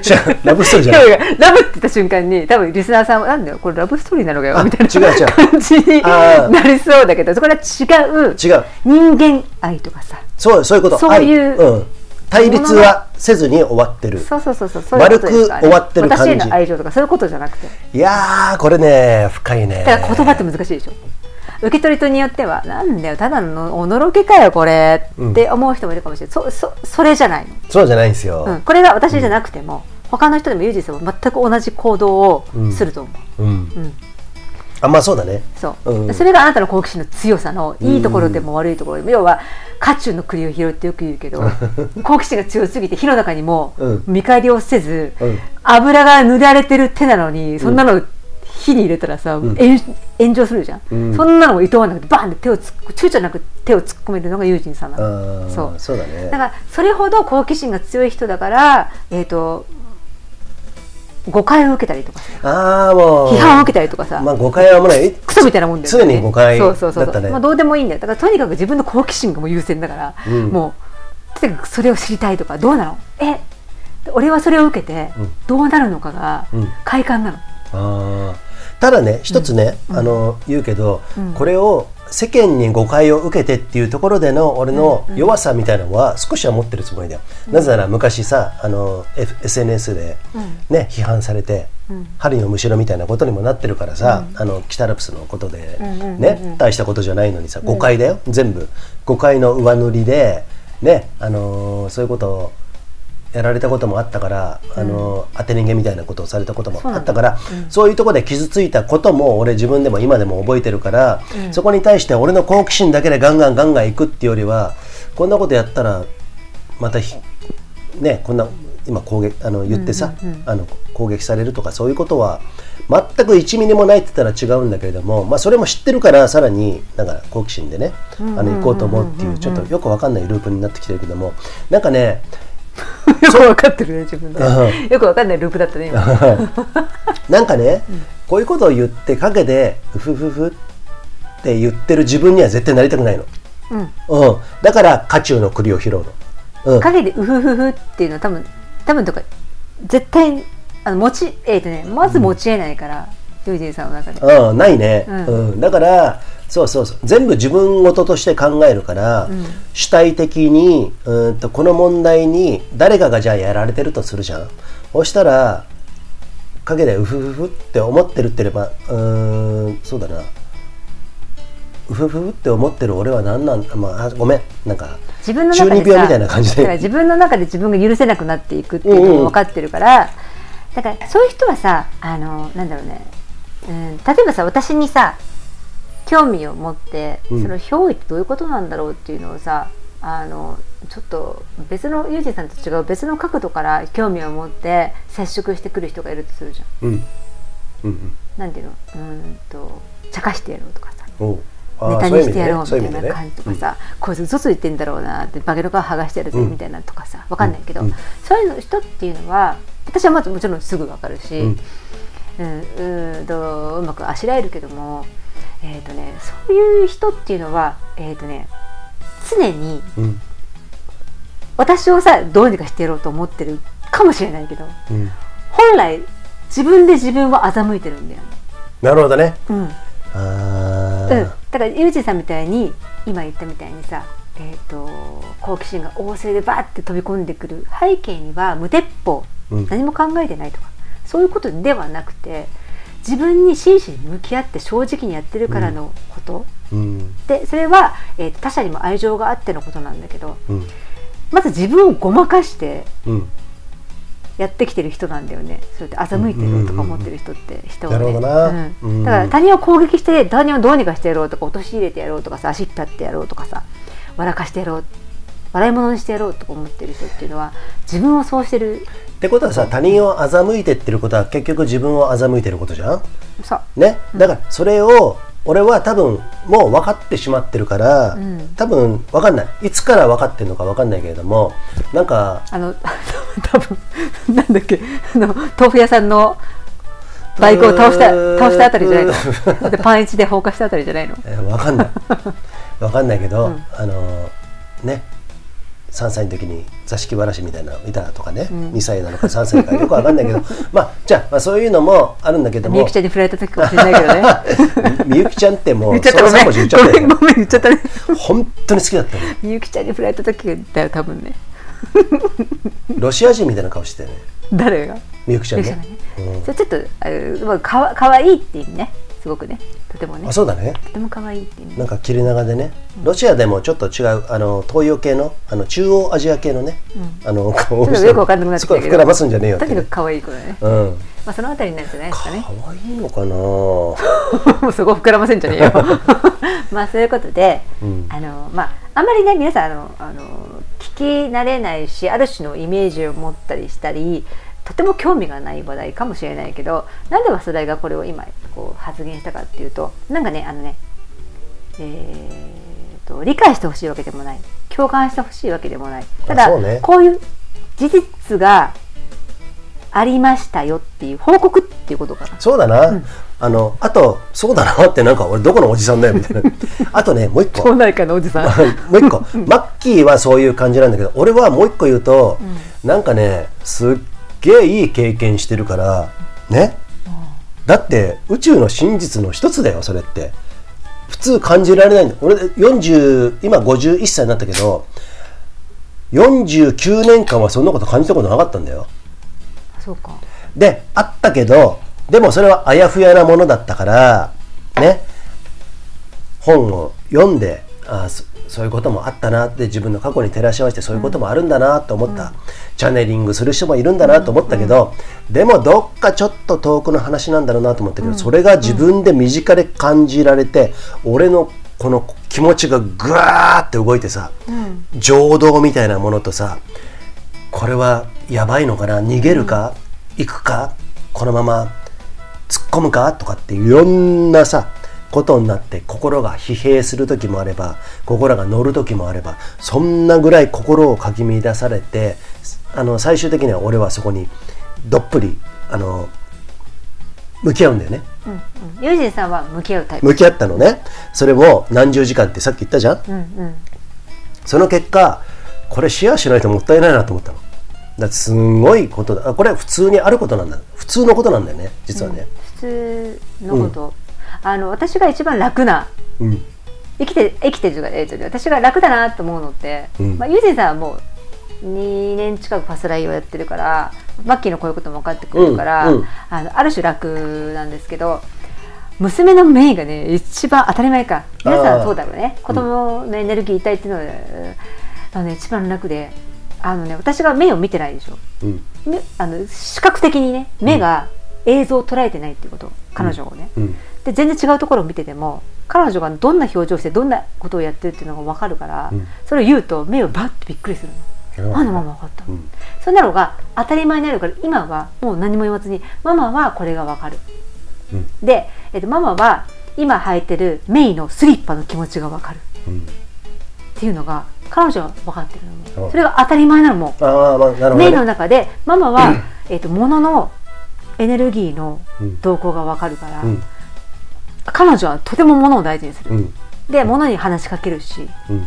えっとそういうことが普通うん。になってるのが私はとてもね居心地がいい。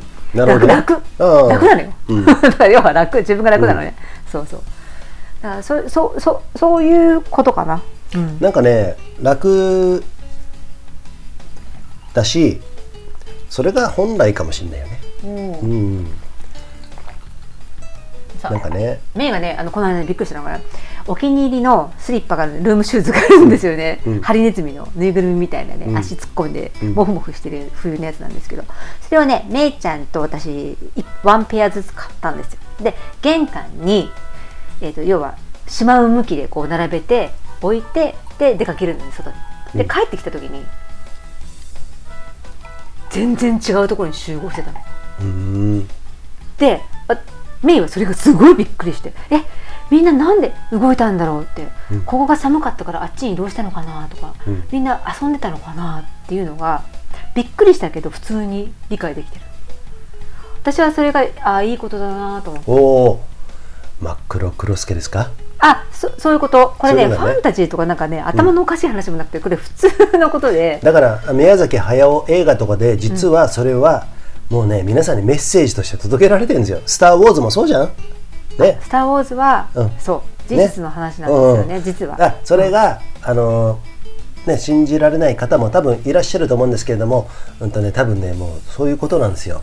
で今後さジョン・ F・ ケネディがさ、えー、と射殺された裏側には宇宙のことをね発表するとかうん。いろんなことが言われてるけれども、オズワルド事件、オズロズウェル事件か、オズワルドはジョン・ F JFK を撃った人か、えーって言われてるけどね、まあ、そういうことっていうのは表面的には皆さんちょっと今のところまだ出てないけれどもそれが公式見解になった瞬間に皆さん多分ねあなるほどなってみんなオセロがひっくり返っていくわけなの。それはもう歴史を見ればわかるわけなんだけども、それが実は、えーいちいち早くというかうん言ってるとこいっぱいあるんだけどもこのファスライもねあのそういう意味ではもう当たり前のことですよっていうことでね、言ってるからなんか皆さんそんなに悲観することもなくこの世の中に対してですね。あそう。なんか本当にそれがな結局それ伝えたいところ結局ね一番伝えたいのは、うん、そこなんだよねすごくシンプルだからうん。生きるってことは、うん。この肉体の器をまとったエネルギー体として存在するってことはとてもシンプルでそれを楽しく、楽しいだけで生きるっていうのは本当はとてもうん簡単にできることなんだけど、うん。わちゃわちゃわちゃわちゃ難しくされてしまっているっていうだけの話そうでそ,、こから離脱,、離脱するっていうのもちょっと違うな。うん。消える。うん。あこれがいいね。あのー言葉的に消えるが一番しっくりくるよね、うん。そうだね。うん。消えて、えーっと自分たちが楽しく生きるところに移動することは可能なんだよね、うん。ああこれちょっとすごいスピリチュアル感じするよね。だ、からスピリチュアルって自分嫌いな割に今日使ってるじゃんよく。どうしたらいいの？だからこれはわざと言ってるだから共通言語でね。そう。わかりやすく。といそうじゃないよだからって意味で。うん、だから言えば言うほど逆にいくから。あのいるんだけれど物理的にはいるんだけどあの思考の感じあの感覚で消えることはできるからね、うん、そう。もうだってさ俺もう結構ねフランシュ高山スキーリゾートの支配人林です。今シーズンから BC ショートのツアーをやります。皆さんいらしてください。待ってます。カモンさあ今日はなかなかねこういう話あのたまにしたいよね。なんかねうーん言いたくてしょうがないんでしょ？言いたくてしょうがない。だってそれは俺にとっても宝物ですから、うん。だからよくぞこういう経験を、えー俺できたなって自分を誇りに思ってますよでやっぱり一つ大事なことは、こういう事象があった。仕事でも事象がある。山石でもいろんな事象がある、いろんなことがあるでしょ？とねさっきマッキーにも散々言ってもらったんだけど好奇心、いい意味での好奇心。あそれを知ろうという知識欲みたいなもの、知識欲じゃじゃないよね。多分ね生きる欲かもしれない、うん。で生きる欲イコール死ぬ欲かもしれない。あのね無視できない欲。そう、うんまあ、そういうことだね。無視できない欲がある。えっ、とそうなのかな、なんかそれに対してそれを自分で無視とかさなんかうーんっていう感じで知ってるんだけど知らないふりするっていうことに許されないんだよね。うんと見る勇気がないってこともあるじゃん。うん。ね、あの、あのーね、横目にそれを通り過ぎさせて、本当は関心もいろんなことがあるんだけど、それを見る勇気、付き合う勇気がないから、いなしてるっていうね、いなすっていうとよく聞こえるかもしれないけど、あちょっと今一個思い出した。さっきさ、いろんなことが2、3ヶ月にあったって言ったじゃん。これ言っていいですか？ちょっと、えーイニシャルでしか言えないけれども、はいはいマッキーもよく知ってます。はいはい俺の山の昔ね、はい。亡くなった方がいらっしゃるんですけれどもその方と女性ですものすごく山に登ってましたえ？みんな知ってるよ。ね N さん。うん。ね、知ってる方はいらっしゃると思う。でもあ初めて聞いた方は知らあない。何百回って山に登ってた、えー、とそれが2019年に彼女は亡くなったんですね。そうそうそうそう。亡くなったんだけれども、うん。実はこの23ヶ月の間にえっ、とねいたんですよね。これ結構ちょっと衝撃的かもしれないけど分かりやすい分かりやすい意味だよ。実際さ私を通してユージンさんは知ったけど私は知らないじゃん。そうなんだよね。えー、ここれはなかなかピーちゃんでしょ？そピーちゃんっていうねあのマッキーのうん一番長い付き合いの方、ね。今いなくなったんですよ。どれぐらいだろうね？30年ぐらいいたのかな？私の20体代の時の中にからでしょ？私の体の中に。何年か、うん。うん、っていうあの憑依を、うんあのしてくださってたって私はちょっと今言いたいぐらいなんだけど、うんうんあのねえっとね名前はあるんですけどとりあえずピーちゃんで言いますね。そうですね彼女が、えっと、私のトライアスロンだったりスカイランニングをずっとやってきた人なんですね。うん今の私はそこまでできないですはっきり言いますね。で、えっとそのピーちゃんが、えー、塾長合宿とかでも多分ねあのピーちゃんが主体だったんだと思う。うんうん、で、えーっと彼女だった時にそのユージンこれ言っていいの？ユいいの、あのイニシャルでね。ユージンさんにその N さんがついてたんですよ、そうですね。ついてるって言いますねわざと。うん。一緒あのあの一緒にいたの、うん。って言えばいい、うん、あの N さんが僕についてたなぜなら俺は山に行きまくるから山に行きたい人だったから。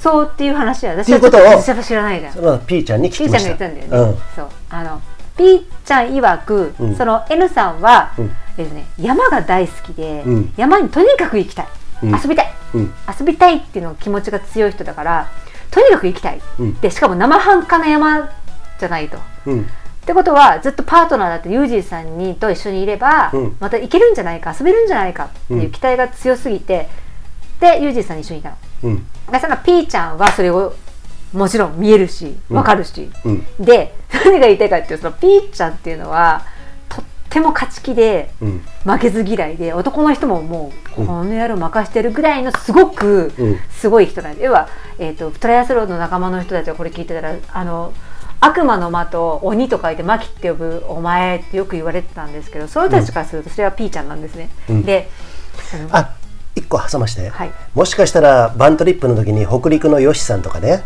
うん。あと北海道のジェットさん P ちゃんに会ってるかもしれない。俺はちょっとだけ知ってんの。ああそうか、ん。ちょっとだけ知ってんの。そうかそうかそうか、合ってるのかもしれないです。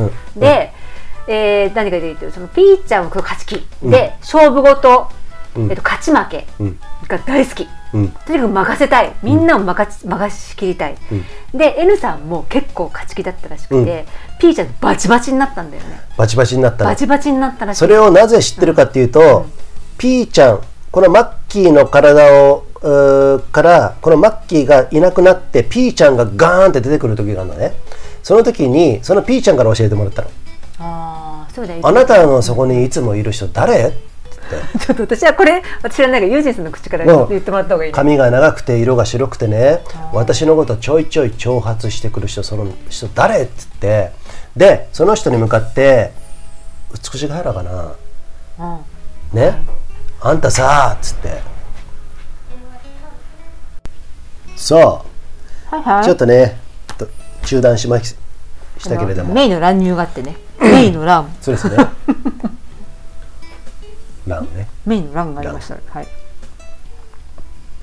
ラン切りにしてやりましたけれども。今ウルトラマン見てますね。そうですね。新ウルトラマンね、はい。さあさっきのね、ん。その私も興味ある。あのあんまりさらっと聞いてるけどうん。詳しく聞いてないからそうなんだね。美しが原編でしょ？そうだね。後にも先にもそれで最後になっちゃったんでしょ？うーんとねそうだね。あのねそのマッキーにはもう30年近い、えーお付き合いにあるピーちゃんってうんうん。本名はね、あのまた別にあるんですけれどもその方なんだろうなっていう方はいわゆるね一般的に言うと霊なんです。霊。わかりやすくてそうだね。亡くなった方。で亡くな人間として生きていて亡くなった方。そうそうそうそうそう。で、えーそういう方がいてですねこのマッキーが、えーの居心地がいいっていうことでこの体が居心地がいい。でこの今マッキーがちょっと弱気になったりちょっと苦手なことがあったりするとそのピーちゃんとピーちゃんが助手席に座ってるピーちゃんがちょっと待ってどけハンドル握らせろっつってね車を運転させる。今うまい言い方が似てた。うん。うん言い方が似ね、てた、だって俺何度も俺喧嘩してるからね。じゃあマジでマジでマジで。本当に本当に。いやーねいやいやなんか聞きましたけどね、うん。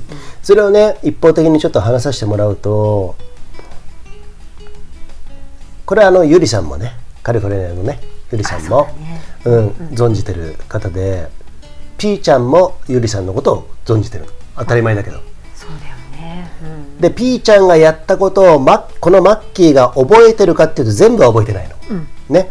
それに酒が入ってる時もあるし酒が入ってない時もあって、えー酒が入ってるから覚えてないわけじゃなくて酒が入ってなくても覚えてない時もあるんだけれどもそのピーちゃんの存在を知ったのはもうわかんない。今思えばさ2年1年ぐらい前かもしれないけどそれは顕著になったのがここ12ヶ月じゃん、でそのピーちゃんが「おっと」つってさこのマッキーが「うわもういっぱいいっぱいになってきた」ってなってきた時にそのピーちゃんがパッて変わるんだよね。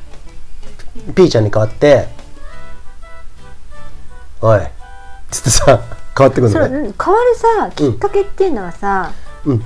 あの私から見ると私がね例えばなんかストレスを受けたり、ショックなことがあったりして そう。あの弱くなる時そうだね。エネルギーエネルギーとして弱くなる時に肉体としてさ弱くなりきると死なんだよね死ぬ。うん。うん、でもそれを防ぐためにピーちゃんが表にバッてもううーんとね強制的に出させられる感じだと思う彼女多分ね、ちょっと眠いんだけどみたいな感じもよくあったからこれね皆さんねまたまたと思うかもしれない。これ俺が経験したことだから。これ、うん。あの事実を話してたけどそうそうそうそう。ことだから。でピーちゃんと何回かそういう話をしてて、あのマキがさ今ちょっと弱いからさいなくなっちゃってもう帰ってこないかもしれないよなんつってさ言われてそのピーちゃんはメイマッキーの娘のメイを厳しい顔でずっと見ててさ。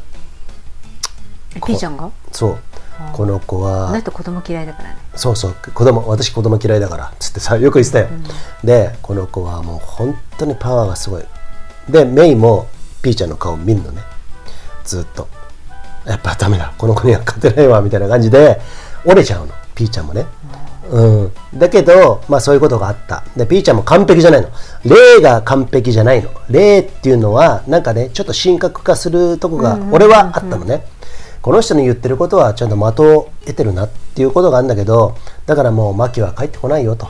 マッキーは帰ってこないよと。ピーちゃんが言ってどうするの？ユージンさん。あなた。ユージンさんとは言わない。あなた。どうするのこれから？もう帰ってこないあの人はいや俺は帰ってくると思ってるよ。であの彼女を全部を信じなかった、まあ、そういうのもあってそういうやり取りもあった、でその後に、えっと、最終ピーちゃんが去る時の日が一番興味深くてね。その時美しが原を、あのこのマッキーと2人で登ってたの。そうそれは私ね覚えてるの。登ってる。覚えてるのね。覚えてるでしょ？そう。で最後ねもうその時ね多分ねどうなんとにかくねゆっくり歩いてたの走ってもいないのほとんど。あ違う。それさ下ってる時にさユージンさんが私になんかショックなこと言ったんだよ、うん、だからそれは今喋るの、んうん。でゆっくり歩いてきてそういえばさマッキーさとか言ってさピーちゃんいるじゃんって言ってさもうそこはもう俺たちも話してたからね、さっき話した言葉もあこともその美しいの前だったからピーちゃんさたまにさ冗談かなんか分かんないけど山行ってる時に俺のことさ崖であのあの落とそうとしたことあるとか言ってたよとか言ってさ蹴飛ばしてやろうとかさ多分俺冗談なのかどうなのか分かんないけどピーちゃんはそんな人じゃないから今思えば半分冗談だったんだろうなと思ったのね。その時にマッキーが「えっ!」ってすんごいショックを受けたらしくて。いやだからさピーちゃんやりかねないと思うそれ覚えてるんでしょ？覚えてる。やりかねないと思ったから、うん。でで死ぬじゃん、うん。そんなこと山頂で、北アルプスの山頂でそんなさ冗談でもさ、うん。こづいたらさ死ぬかもしれないじゃん、だからもう本当びっくりしたよね。私が人を殺す？うん。と思って、うん、その時ピーちゃんはピーちゃんもね亡くなった方なんでそれがマッキーのこの体に、あのー適宜適時憑依して憑依っていう言葉でね。ハンドル敵にじゃない。いつもいるんだよ。あまあいつもいるんだけれども、表面に出てくるのはあそうだね。私が、あの弱くなって、うん。ショックなことがあったりしてそうそうそう。うん。ちょっと弱くなる時だよね、そう。出てくるから、うん、そうなんだけれどもあと何話そうとしたんだ？でそれを聞いて突き落とそうかっていうのを言ってたよピーちゃんが。ってユージさんから聞いて私がびっくりして。そうそう。でピーちゃんに「そういうことあったんだよね」って言ってるけど俺ピーちゃんとはもうその時もううーんとまだちょっとまだギクシャクしてた時かな。喋りが。打ち解けてもいないし「うーんだがめんどくせえな」って言ってさピーちゃんよく言ってたよね、まあ、そういう感触を起こすなよと。俺はね言って喋ってまたマッキーが戻ってきて1週間ぐらい経った時だったと思うんだけども美しの降りる時にそれをさマッキーにこういうふうに言ったらマッキーがとてもショックを受けて「え？っ!」だってさってなった時に、まあアニメーション的に言うと雷がバーってなってマッキーが「えっ!」ってなってからあの普通じゃいられなくなったような感じだったのね。こあね混乱した。うん。どういうことなんだろうって、うん、あ俺しまったと思って。あのその時はね、正直言うとあこんなこと言ってマッキーをまた不安にさせてしまったと思ってからね百曲がりっていうところ下ってたんだけどつづら折りのところね俺のところ。5分しないうちにマッキーがいきなり黙っちゃったのあもうまずいなと思って俺が先導したんだけどそしたらあるカーブを曲がろうとした時に「おい!」っつってさピーちゃんが出てきたのね「おい!」っつって俺のこと呼び出してあもう声のトーンも全然違ってこれパスライ聞いてる人はさ、うんピーちゃんの時もしあったからさうん私がさあ「おい!」ってマッキーがさ「うん。おいお前うるせえなんかさなんだなんだよ」とか言ってるの聞いあ高橋お前聞いてんのか？とかね。リスナーの人はうん。馴染みがあるかも、うん。おいっつってさ、俺のこと言ってきてなんでさっきみたいなこと言うんだよ。って言われたのね俺ね。ああんああいうことを言うなっていうの？みたいな感じ。マキは弱いんだから。っつって。でまたいなくなっちゃったよ。どうする？って言ったその次の瞬間かなそれでお前っつってさ俺の横にいる N さん。ーあさっきのね先ほどね、それはそこで俺気づいたのかその前からなんとなく気づいてたけど髪の長い人っつって。その人がさそいつがさって言ってたかな。ピーちゃんがねそう P ちゃんが俺の横についてるその元登山パートナーの方に向かってそいつがさちょこちょこ挑発してくんだよ今日も。とか言って。勝負するか？みたいな感じでふざけんなよみたいなことをねずっと結構すんごい乱暴な言葉。嫌だよってどうやって勝負すんのって俺言ったのね、あごめん。今日やってしまったのはさっきそんなこと言ってしまったな。確かに俺が落ち度があった。ごめんね。っつってさ、言ったけどそれを3回ぐらい言ってんの。だからさなんで言うんだよってさっき謝ったじゃんとか言って俺もちょっと熱くなり始めてるのね、うん。これマッキーのこの体と喋ってんだよ。そこにピーちゃんがいるんだけれども、言いながら「とか言いながらね、下ってそれが10分ぐらい続いて広小場ってとこについて、具体的でしょ、そっからそのさあなたについてる N さん、に対して P ちゃんが一回さそいつ黙らせたいから勝負しようぜって言ったの。勝負ってどうやってすんの？っつったらそれは知らないけどみたいなことを言ったからまあ俺と P ちゃんが勝負すればいいのかなって俺は直感的に思ったのね。まあでもそれしかないよ、うんうん、だってその N さんが P ちゃん俺から離れて P ちゃんと勝負するっていうのはあるのかもしれないけどそこは俺思考が追いつかないからえっととにかくそこでうーんとそういうことをやればいいのかなと思って今日やるけどじゃあやるけどとは言ってない、えーそこから広小場からね森の沢を渡ったりする。結構ものすごい飛ばせるトレイルがあってさ。正直言ってあのものすごい飛ばせるけど危ないのね。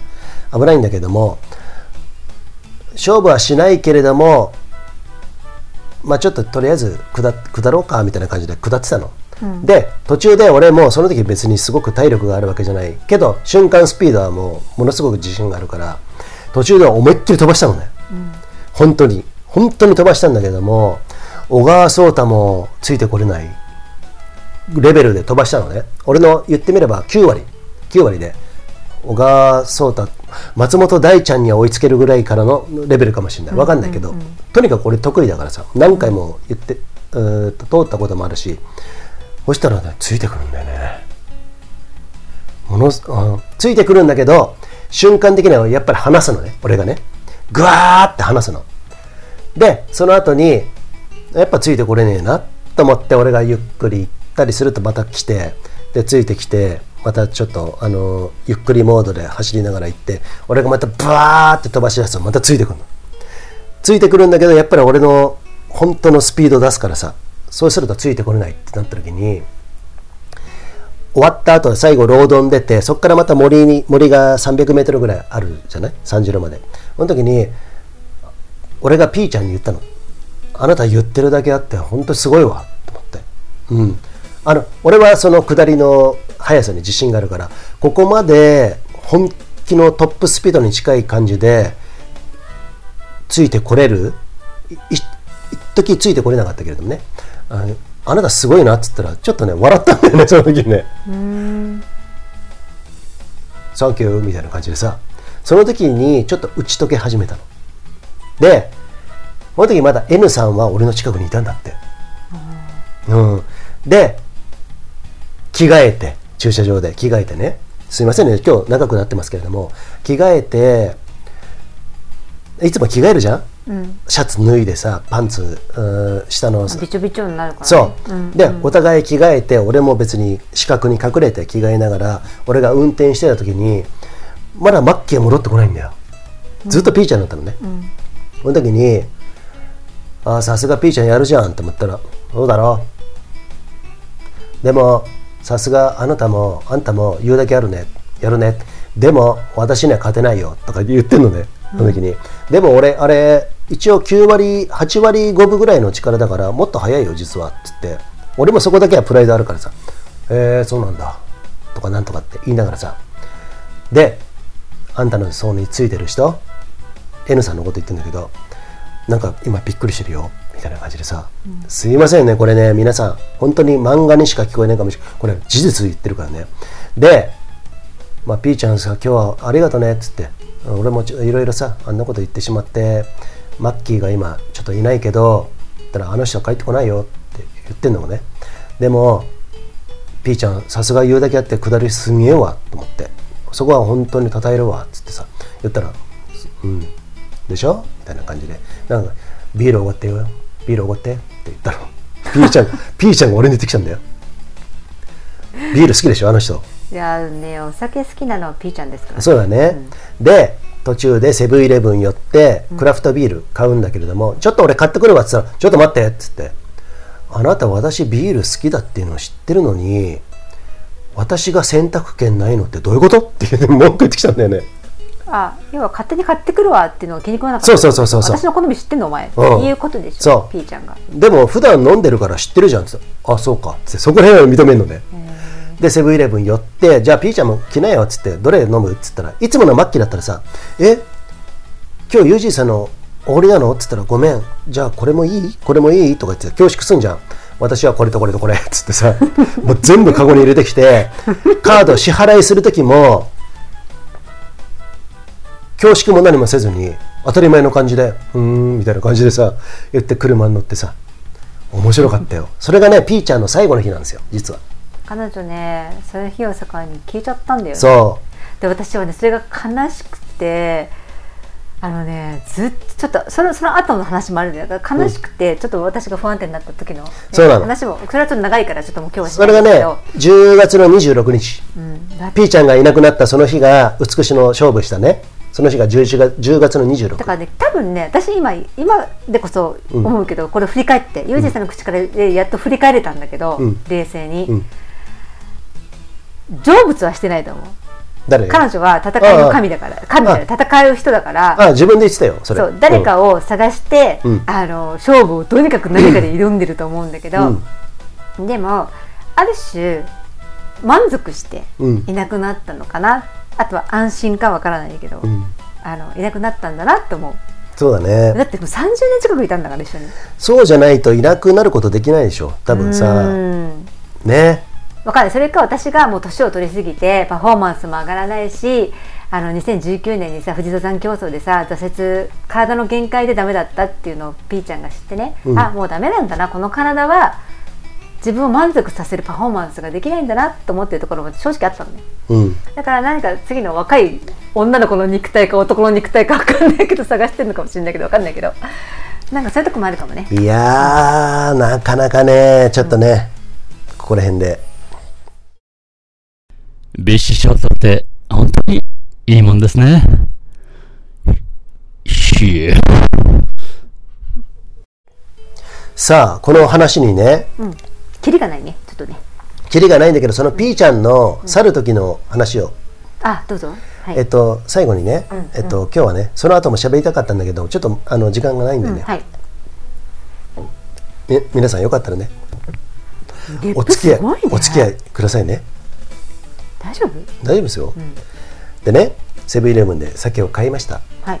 で帰ってく時に「ピーちゃん腹減ってねえか?」っつったら「いやはお腹空いてる」みたいな感じでね「どうする?」みたいな感じで結構雑談してんだよずっと、その時に珍しいね。うん、あの冷蔵庫にさオーガニックかなんかのチキンあったじゃんっつってさ、冷凍の、あれをチンして食べようよ。あれ俺す私好きって言ってたのね。ピーちゃんが？うん、ごめん。それはえっ、とメイも好きだし、マッキーの娘のね、でマッキーもあれはメイのために取ってるもんだから今日ちょっと俺が勝手にやるのはどうかなと思う。っていうジンさんが言ったの言ったの言ったの。そっかそうなのか。って言ってさケンタッキーっていうのもあるけれども私はアレスカンって言ってたのね。はっきり断られて。でもう一回セブンイレブンに寄ったの、その時に七チキみたいなのあるじゃん。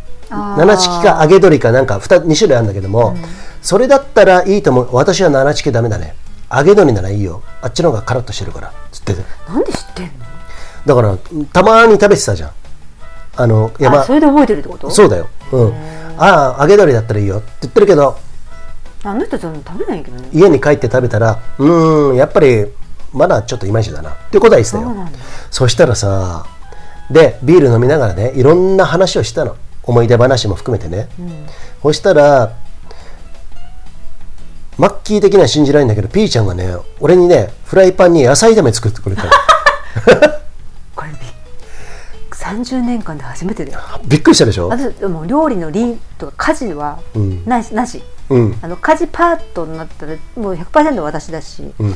なんならねレース中のうん。つまらない ところは全部私だとか、ああそうだね。そう。あのもう私疲れたからあんたはあとはあなたは走りなっつってね。面白くないとこうん。ろ、、そうそう。だからもう勝手なんですよ。好き勝手やってるんですよ、本当に。そういう意味でね。でもその好き勝手やってるピーちゃんが苦手な料理をえっと作ってこれ食べなっつってフライパンごと出してきたよ。そうなんだ。そう。である野菜で作ってそれはさその マッキーの体にいるからそれも全部知ってるんだろうけどもな見よう見まねで中華味のやつを作ってきたんだけどそれがねあやっぱりこれピーちゃんなんだなって思ったのがすんげえしょっぱいの マッキーだったらそういうしょっぱいのは作んないのね。これちょっとしょっぱいかもしれないんだけど食べてっつって俺別にそんなにそこまでしょっぱくなかったからそう言ってもね普通からすると俺たちの感覚からするとしょっぱいよ。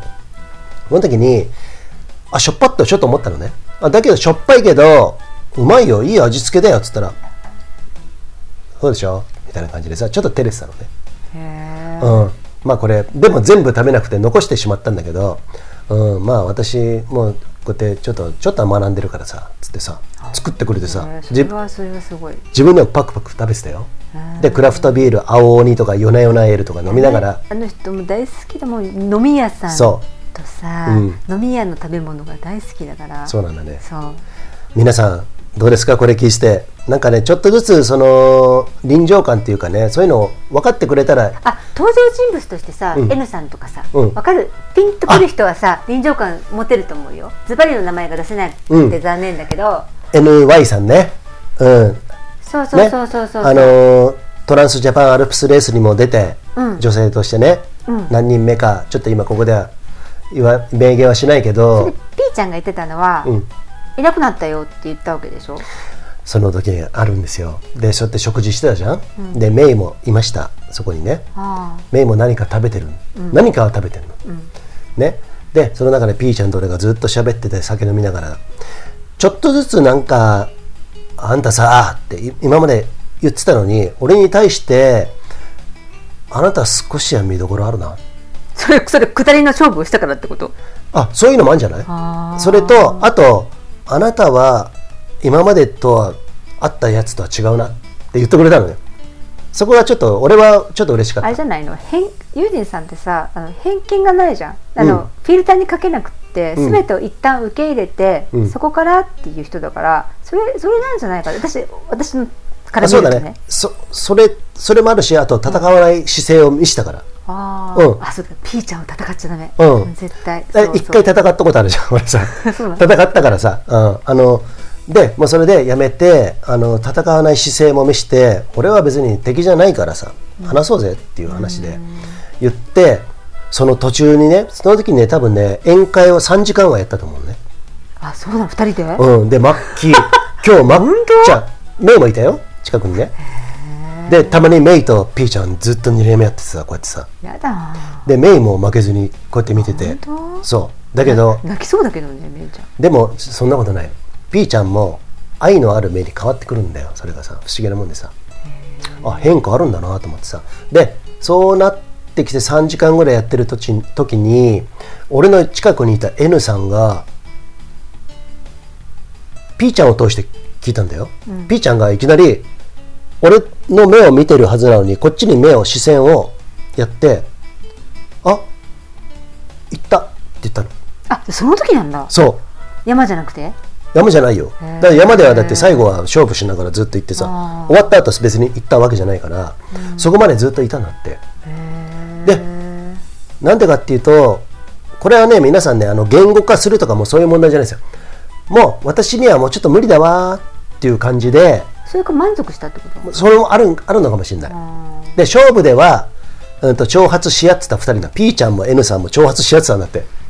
でそれで圧倒的な下りの速さを見せて P ちゃんがそれについてきたほとんどついてきたじゃん。それで N さんはあ私には無理ねって思ったらしいの。それなんでしたの？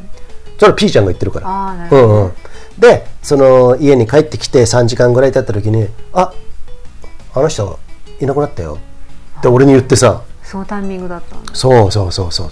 そなんで？っつったら「いやもうなんか満足したんじゃないかなんかわかんないけどもなんか。確かに私はその前にもユージンさんに女の人がついてるってずっと言ってたの、言ってたね、うん。うん。私ね今の。俺私昔の彼女って言ってたじゃん。そう。でも違ったんだよねユージンさんは昔の彼女かなって言って、心当たりがあるみたいな感じで、うん。うん。それでじゃあそうかもねって私はそこまでしか分かんなくってなんとなくなの、うん。でそれが N さんとは全然分かんなくて私は、うん。うん。でもなんかいるよって。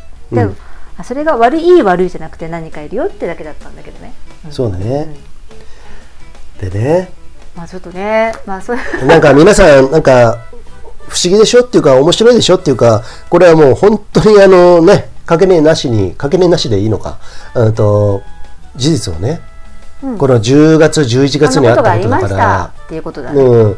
で、これを別に分かってほしいとかそういうことじゃないけど、えーとえー世の中にはうん、ちょっと視点とかその感覚を変えるとこういうことが見えたりあとまた体験できたり俺みたいにこのタイミングタイミングじゃねえや。あの幸運にもこういう経験ができたりとかするんだけれどもそれでねさっきの話に戻ると、ピーちゃんはその夜にいなくなったんでね。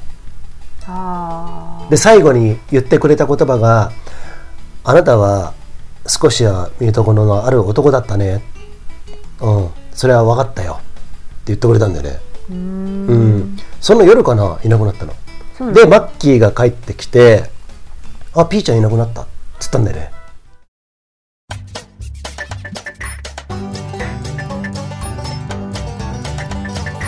パーティーおじさん。う。ん。す不思議でしょ？面白いでしょ？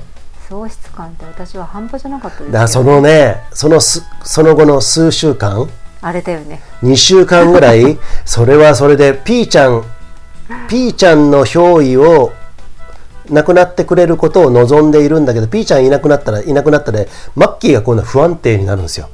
だって私のすべてのなんていうのかな自信が自分でなか全くなかった、えー、と人としてっていうものがうん。はじ初めてうん。意識できたのがピーちゃんがいたからだから、なるほどね、えーとそうするとさ私の人生ほぼほぼがピーちゃんと一緒だったってことなのね。そうだな。そうするとあんだけ率先して「おい!」これね今ピーちゃんの言葉を普通思い返して言うと「うん。おいお前こっちだ」ちげえよこっちだよ」とかっていう、あのピーちゃんのあの感じでずっと30年ですよ、うん。30年、うん。生きてきたのが。いきなりパッていなくなっちゃううん。もう怖いでしょ、うん。不安でしょ。私自身は自信がないし私なんてものはって思ってるのに。それでどれぐらいかな？1か月ぐらいちょっと。